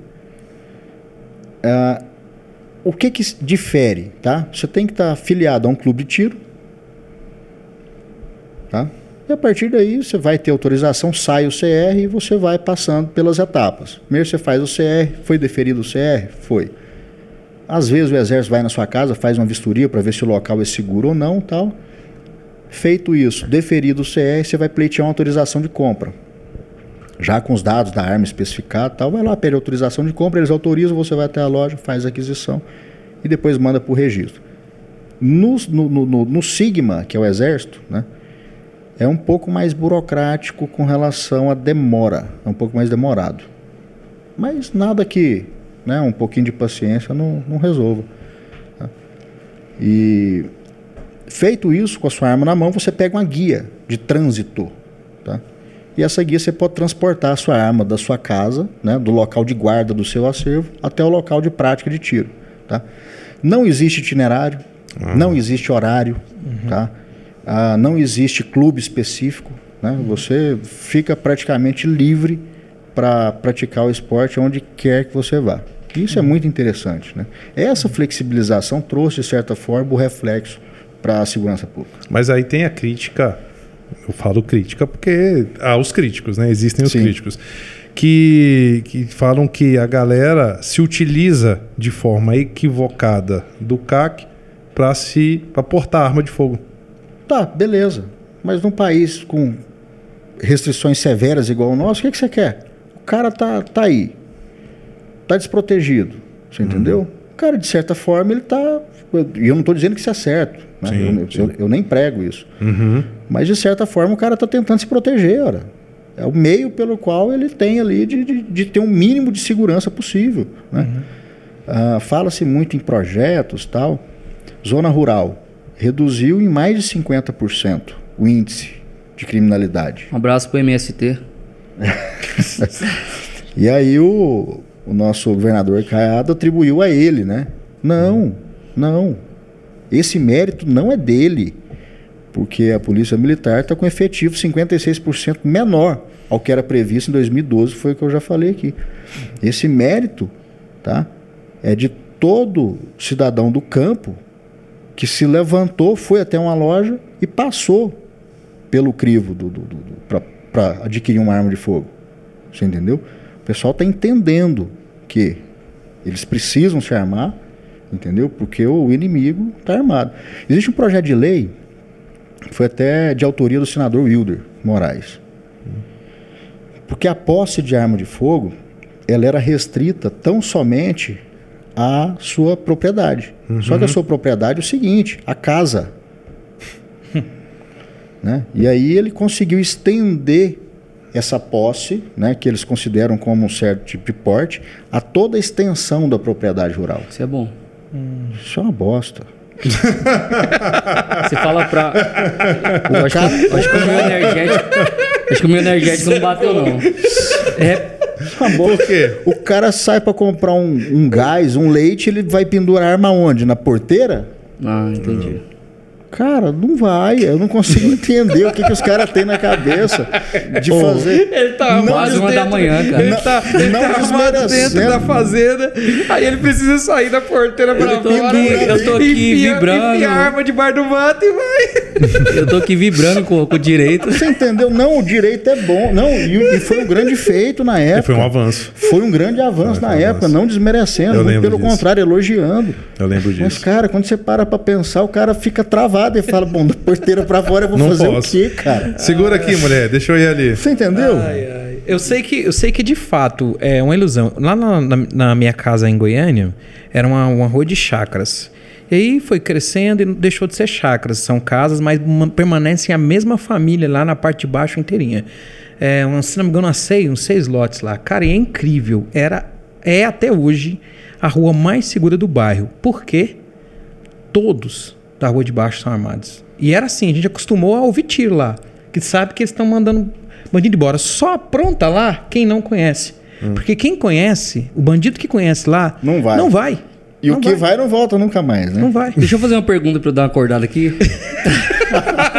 uma bosta. É bom. É uma bosta. Deixa eu falar. Eu, e, e é uma pergunta minha mesmo, assim, porque eu ouvi alguns comentários e eu, e eu queria muito saber essa questão, né? Vou comprar, vou tirar a- o meu porte de arma, minha posse de arma. Ok. Vai fazer aquisição. Vou fazer aquisição da arma. Ok. Passo todo o processo, tenho o direito a ter minha arma lá na minha casa, ok. É, e aí, Deus o livre guarde, o Lula ganha as eleições. Ou frauda as eleições. Ele vai mandar devolver, ele já falou. E, e a questão do direito adquirido? Como que, Que fica essa questão adquirido? jurídica? Não, não tem- existe isso? Não, você não tem direito à à propriedade é da arma, cara. é. É, é uma mera concessão do Não é Estado. sua. Não é sua. Você, co- Então é- você então é mais uma falácia. Você pagou, mas não é sua. É mais uma falácia, então. Não É igual o existe. cara falar assim, eu tenho porte de armas, né? Que é o que a gente usualmente fala. Não, amigão, não é seu, é do Estado. Isso é uma concessão. A hora que ele quiser te derrubar, ele te derruba. Ele não vai. Tá, e vamos lá. Eu, eu tenho então a essa, essa guia de trânsito e eu tô com a minha arma aqui Não, dentro ó, da minha casa. Eu lembrei de uma coisa que não, eles não vão te tomar. Eles vão te indenizar. Tá? Eles vão te pagar 300 reais no É, Glock, que você é. pagou 10 mil reais. Trezentão. Ó, então, beleza. Vamos, lá- vamos dizer que eu tenho aí o CAC, eu sou um cara habilitado, eu tô com a guia de trânsito e eu tô armado. Você tem um CR. CR. Imagina você falar que você tem um CAC, abreviação de colecionador, atirador e caçador. Não vai funcionar, Vai não, o povo vai falar, opa. Então é CR. Eu tenho CR, eu tô andando aqui com a minha arma dentro do meu carro, indo pro stand, aí de repente eu sou abordado por um bandido e eu tenho a opção de me defender ou não, e eu me defendo e tô, passo chumbo no cara. O que, que acontece comigo depois? Nada. Você Nada só vai de- ter o dissabor de responder judicialmente, mas, Ah. pô, se demonstrar que foi legítima defesa. Quantos tiros? Tem não, limitação? Não, não, eu acho que não. Só aí. Se você tem que cessar uma. Se você Dois- tem... Já ouvi dois falar, tiros se tá você de der mais de dois Se der tiros... Não, não existe, Não isso. existe isso, não. Não é- existe isso é isso, não, gente. E se o é cara tá de pé? É. Cara, tem um vídeo de um, de um cara que parece um Americano? zumbi. E dependendo da arma, Você viu? O cara, sensacional. o cara né? parece um zumbi. Sensacional. E aí o policial vem, vem, vem recuando assim, cara, ele senta o aço no cara, ele dá uns 10 tiros no cara, o cara continua vindo. Continua andando. Cara, Já tá muito drogado. O negócio é o seguinte, é até cessar, até cessar a injusta Isso agressão. é bom, isso é importante. E outra coisa, é melhor ser julgado por, por, como é que é? por sete do que carregado por seis, uma coisa assim, né? é, ora, tá louco. Outra pergunta. Eu estou, então, na mesma situação, dentro do meu carro, e eu vejo uma injustiça. Um cara, uma mulher tá sendo assaltada, o cara tá lá com a arma. O que, que eu faço? Legítima defesa terceira. Terceiro. Posso também agir? Claro. Uai, cara. Caraca, velho. Claro. Isso é, isso é muito Tem um vídeo que tá na, tem um vídeo que tá na internet, eu vi ontem ou foi hoje. É, duas mulheres num ambiente de cozinha, eu acho que era nos Estados Unidos.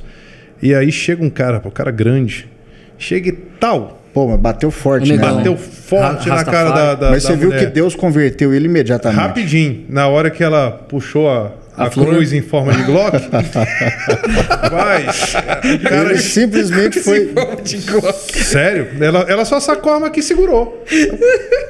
Na É hora, o que eu falo, é o poder de dissuasão. É, na Não, hora o cara acabou. foi demovido daquela intenção imediatamente. Rapidinho. Deus tocou no coração dele. Eu achei muito legal estar comentando sobre isso hoje, a tranquilidade dela, a- o autocontrole.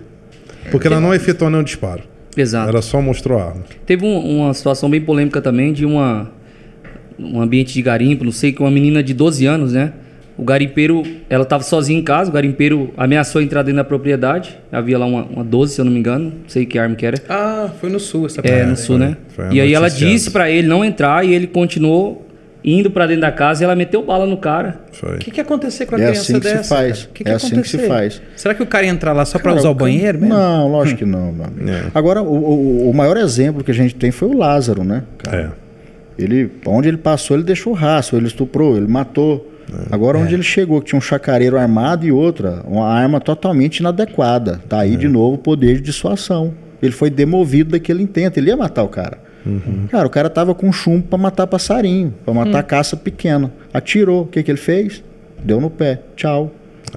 Teve um, um- agora, no início do ano, teve um, um agente da Polícia Federal, se eu não me engano, é, de um surto psicótico, Foi morto. foi morto, invadiu uma chácara, o cara tinha arma, pô, matou o cara.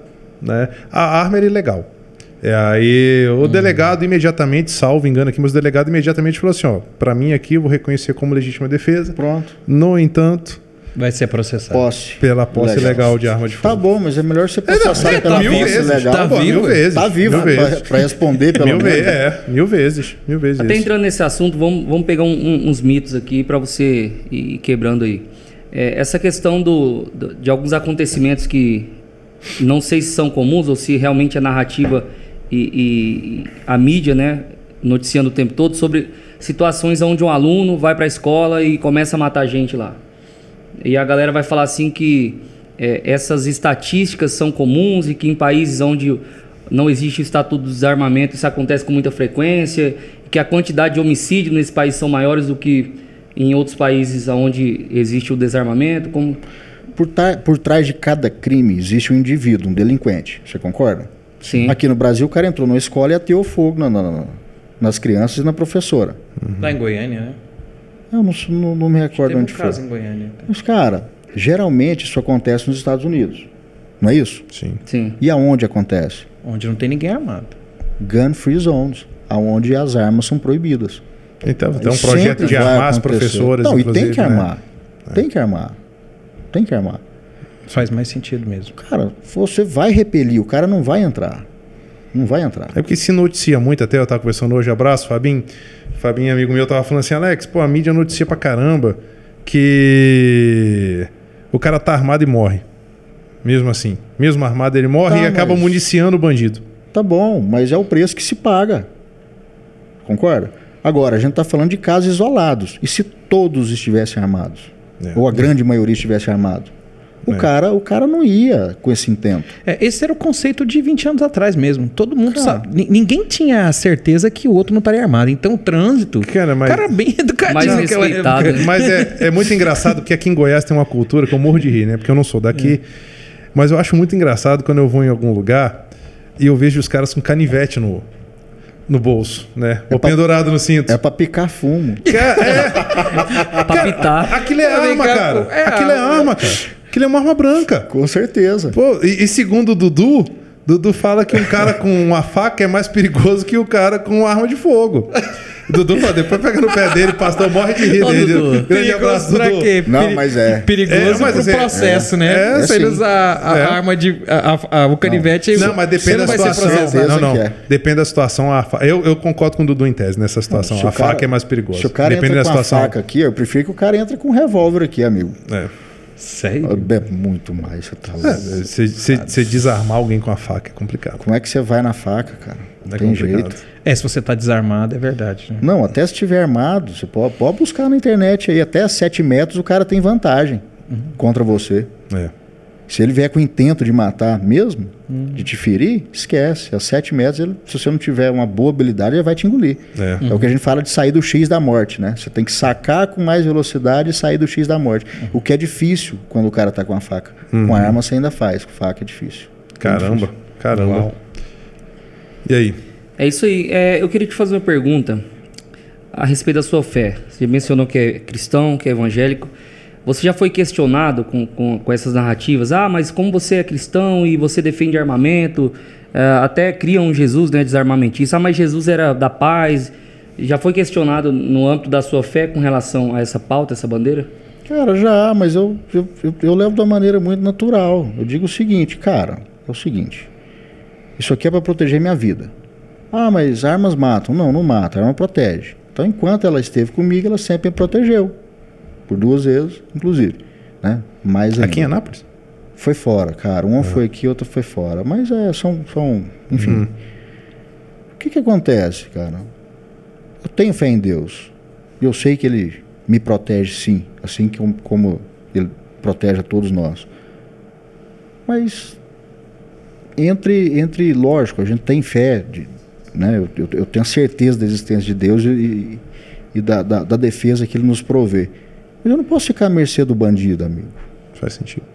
Eu não vou ficar à mercê do bandido. Então isenta a sua responsabilidade, né? Não, não vou ficar. E outra coisa, ah, os discípulos de, de Jesus usavam armas. Exato. Espada. Ah, mas era espada, é o que tinha na época, amigo. Então, Que assim, havia de mais moderno, inclusive. né? e, e outra, eu nem dou moral para esse tipo de assunto também. O cara fala, ah, mas você é cristão, tá bom, amigo, tchau.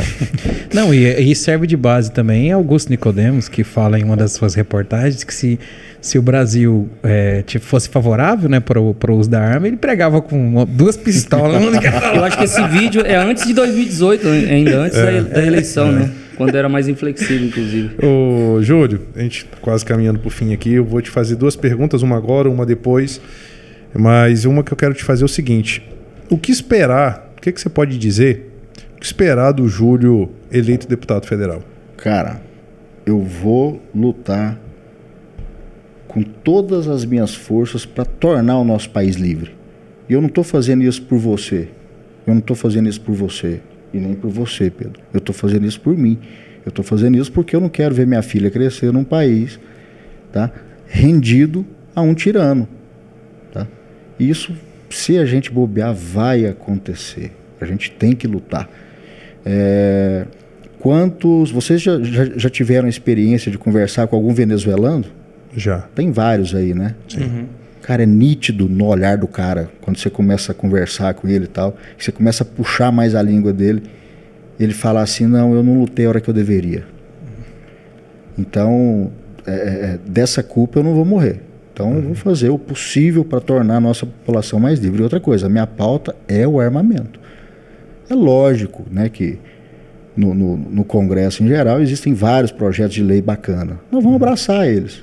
É óbvio, né? eu não vou ficar bitolado a isso. Agora, toda a minha força vai ser mobilizada para legislar acerca da nossa liberdade. tá? Legal. Legal. Eu acho um absurdo o advogado não ter armas, não ter direito ao É porte. isso que eu fazer. Né? Opção, né? É, inclusive o Dr. Tiago Nery, ele é do, do, Sim. do, do conselho sim, sim. Salve, Titi. e Abraço. né, tem feito um ótimo trabalho aí junto à OAB. Só que há quantos anos o pessoal já luta para isso? Cadê a isonomia entre juízes, promotores e advogados? Por que, que o advogado não pode ter porte de arma? Geralmente Por que, só que é vem- proibido?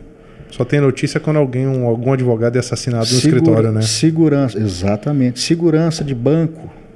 O cara trabalha durante o expediente armado, ao final ele guarda a arma no cofre dentro do banco e vai embora, cara. Totalmente desprotegido. É segurança de prédio mesmo, não pode andar armado. Então, assim, O que, que adianta um é um segurança? absurdo, né? Eu acho. E outra coisa, a, a polícia militar, a gente já falou, eu acho que eles tinham que ter um armamento mais apropriado, tinha que ter mais, mais preparo, você entendeu? Cara, a gente tem que lutar por um país livre, livre, livre mesmo, né? Eu acho que a liberdade ela vem a partir da hora que a arma entra no páreo, Legal. tá? Você desarmar 100 mil pessoas é fácil, desarmar 1 milhão de pessoas, 2 milhões de pessoas, né? 10 milhões de pessoas. Já tem mais de 260, 260 e poucos mil, se não me engano, já Não, liberado não, de não, não. posse. Ó, CACs, CACs, tá? CACs já tem mais de 700 mil Caramba. no país. Né? Aumentou No país. caramba. Sim, aumentou. E tem que 60 aumentar mais. mil, Não, né? é. Aumentou, mas a gente tem que 2017. dobrar a meta, né? Esse ano. É até pouco, né? No, no universo É. que a gente tem da população brasileira é, pouco. Mas é a burocracia. Já era para ter ultrapassado 1,4. É, E o que esperar para o futuro? Você é pragmático ou você é otimista diante das situações? É possível a gente ter uma, Cara, uma eu- legislação mais eu branda? falar, pra- Se eu não fosse otimista, eu já tinha pulado do barco já. Eu acho que a gente não pode abandonar o otimismo. Uhum. E a gente tem que ser aguerrido. De fato, tem que ser aguerrido. Mas é, você acredita A que é luta possível? tá aí. Não, é, tem que ser possível. cara. Eu, É vi, eu possível. vi uma fala do Mário Frias é, incentivando né, o, o movimento Pro Armas e outros movimentos a fazerem uso até mesmo da, da Lei Rouanet, por exemplo, que vem para incentivar a cultura no Brasil. Né? Eu acho interessante porque essa questão do otimismo ela vai passar por algum, algumas barreiras que ainda existem com relação à própria propaganda da arma, né? que hoje eu acredito Proibido. é proibido no Proibido. Brasil. Então são pautas mas tem? importantes, né? Em outros países tem propaganda para armamento? Tem, Sério? Tem, ó. Nunca viu a Glock? A, Glo- a- a- Caramba, Tem um sabia. monte. Eu já vi a- vários. A Não Glock sabia, cara. tem uma propaganda muito legal. Tele- televisão, essas coisas assim? Televisão, televisão. A Glock ela tem uma propaganda muito. Não, meios de comunicação em geral. Ela tem uma Caraca. propaganda muito legal que ela mostra, tipo, uma mulher num sofá e aí mostra o intento de um bandido querendo entrar. E aí ela vai, pega a sua Glock e o cara, de repente, meio que arromba a porta. E aí ela leva a arma, dá um tiro e fica tudo escuro, né? Ou seja, ela Apagou dá- a luz, acertou Aí- a luz. é, aí depois Comprei mostra, tipo, Glock. Ela acertou tipo, a luz. tipo uma ambulância vindo e levando o cara. Cara, pô. Não sabia, cara. Eu não consigo entender o Mas link. as armas são demonizadas, ora. Eu não consigo entender o link do, do- da lei Rouanet com, com a questão do armamento. A questão. Cultura. Cultura. A cultura? Cultural, ora. Totalmente cultural. A primeira medalha de ouro nas Olimpíadas não foi do tiro, da prática de tiro? Então, vamos, vamos fomentar a cultura Fazer do propaganda. armamento, ora. Ah, tá. Curta-metragem, A cultura- a cultura do questões esporte. históricas. Entendi, agora eu entendeu? entendi o viés da cultura. Ah. Tudo bem. Eu falei, pensei assim, pô, lei Rouanet para aquisição de arma, eu já, eu Não, já não, tava não, viajando não, não, não, aqui. não. É pra Falei, fomentar. pô, Você queria saber pra como? fomentar como é que armamentista. É Entendi, nó- nós entendi. temos aí com a Globo 7 bi, né? Anti, anti-armamento. Eu acho que a ideia é compensar isso com algum tipo de, de, de história, de, de conteúdo, de própria educação, né? Entendi. Na questão das, das informações acerca da arma, né? Cara, salvo Pra desmistificar essas É, questões. só que é muito difícil, né, cara? Eles jogam muito pesado. A, a- o- o- agora eu vou usar essa expressão que eu não gosto, mas a direita, cara, ela é muito, muito morna, meio que fria. Você pega um Jorge Soros da vida aí, o cara mandou, sei lá, para uma ONG desarmamentista, o cara mandou em 2020 1,6 milhões de dólares. Ó, o que, que dá para fazer com isso, cara? Dólares, né? Lembrando. E daqui, e daqui a galera de direita meio que é. É, mas foi o que você falou. Tem gente que é armamentista e tem medo de dizer que é armamentista, então se E- justifica, isso- né?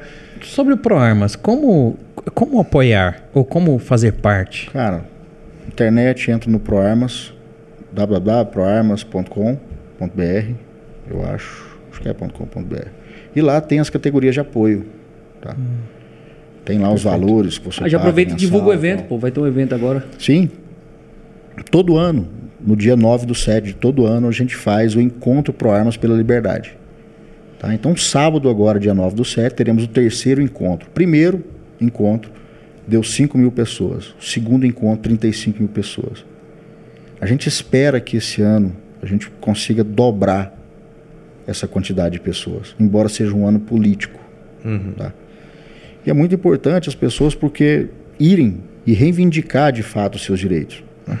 A gente se encontra às 10 horas em frente à Catedral de Brasília né? e marcha até a porta do Congresso Nacional. Ah, eu vi. Acho que o Thiago Neri foi nesse evento no ano passado foi o ano também, né? passado, ele foi, a É, gente, a, gente, a gente ficou junto lá. Eu vi. E esse ano vai ter de novo, cara. Né? Beleza. E co- como, como, é, o- qual que é o nosso jargão? Não é sobre armas, é sobre liberdade. Eu vi isso. Então, Legal. isso é Legal. muito, muito interessante. Júlio, caminhando para o fim aqui, nós temos um quadro que é bem interessante. O nome do quadro é Soltando a Vox. Soltando a Vox. Eu vou te mostrar aqui algumas personalidades e você vai ter o direito de voz de falar o que você acha dessas pessoas. Se quiser falar, bem. Se não quiser, amém. A voz é sua, você é livre. Sou muito bom nisso não. É, tá livre, meu querido. Tá contigo, tá? Fica a seu critério aí. Primeiro, nosso presidente. Símbolo da liberdade, Símbolo da liberdade. com certeza. Beleza.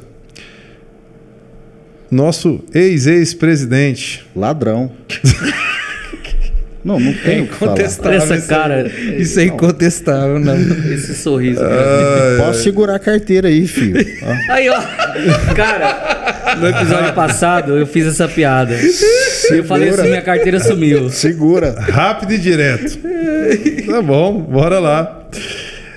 Anitta tem, culturalmente, tem relevância. O que ela fala tem que ser ouvido sobre o governo, sobre economia. A cara dele, velho.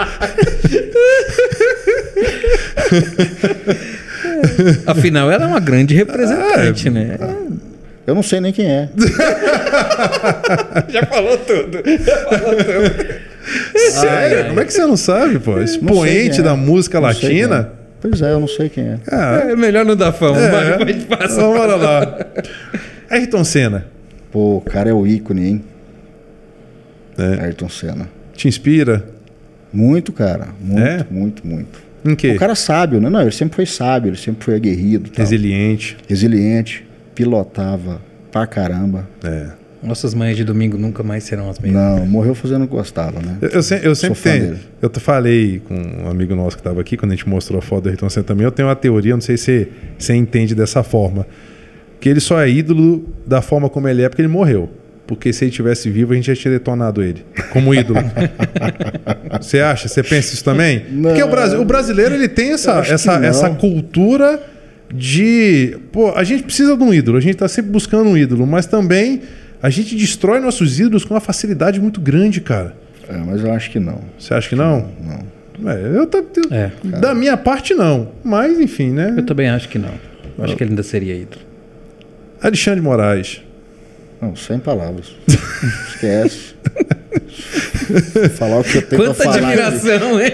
Vai dar cadeia. Tá Sério? louco. Caramba. Ele tá olhando pro Júnior ali. É. Caraca. É, olhe pra ele. Você sabe, você sabe que no, no- no governo Temer, É. no qual ele era o ministro da Justiça, ele que publicou uma portaria Hum. liberando os calibres, que antes eram restritos, Uhum. que passaram a ser permitidos. Não sabia. É, É foi isso. Aí, tem que Ué, agradecer que o bom, cara, hein? pô. De certa forma, né?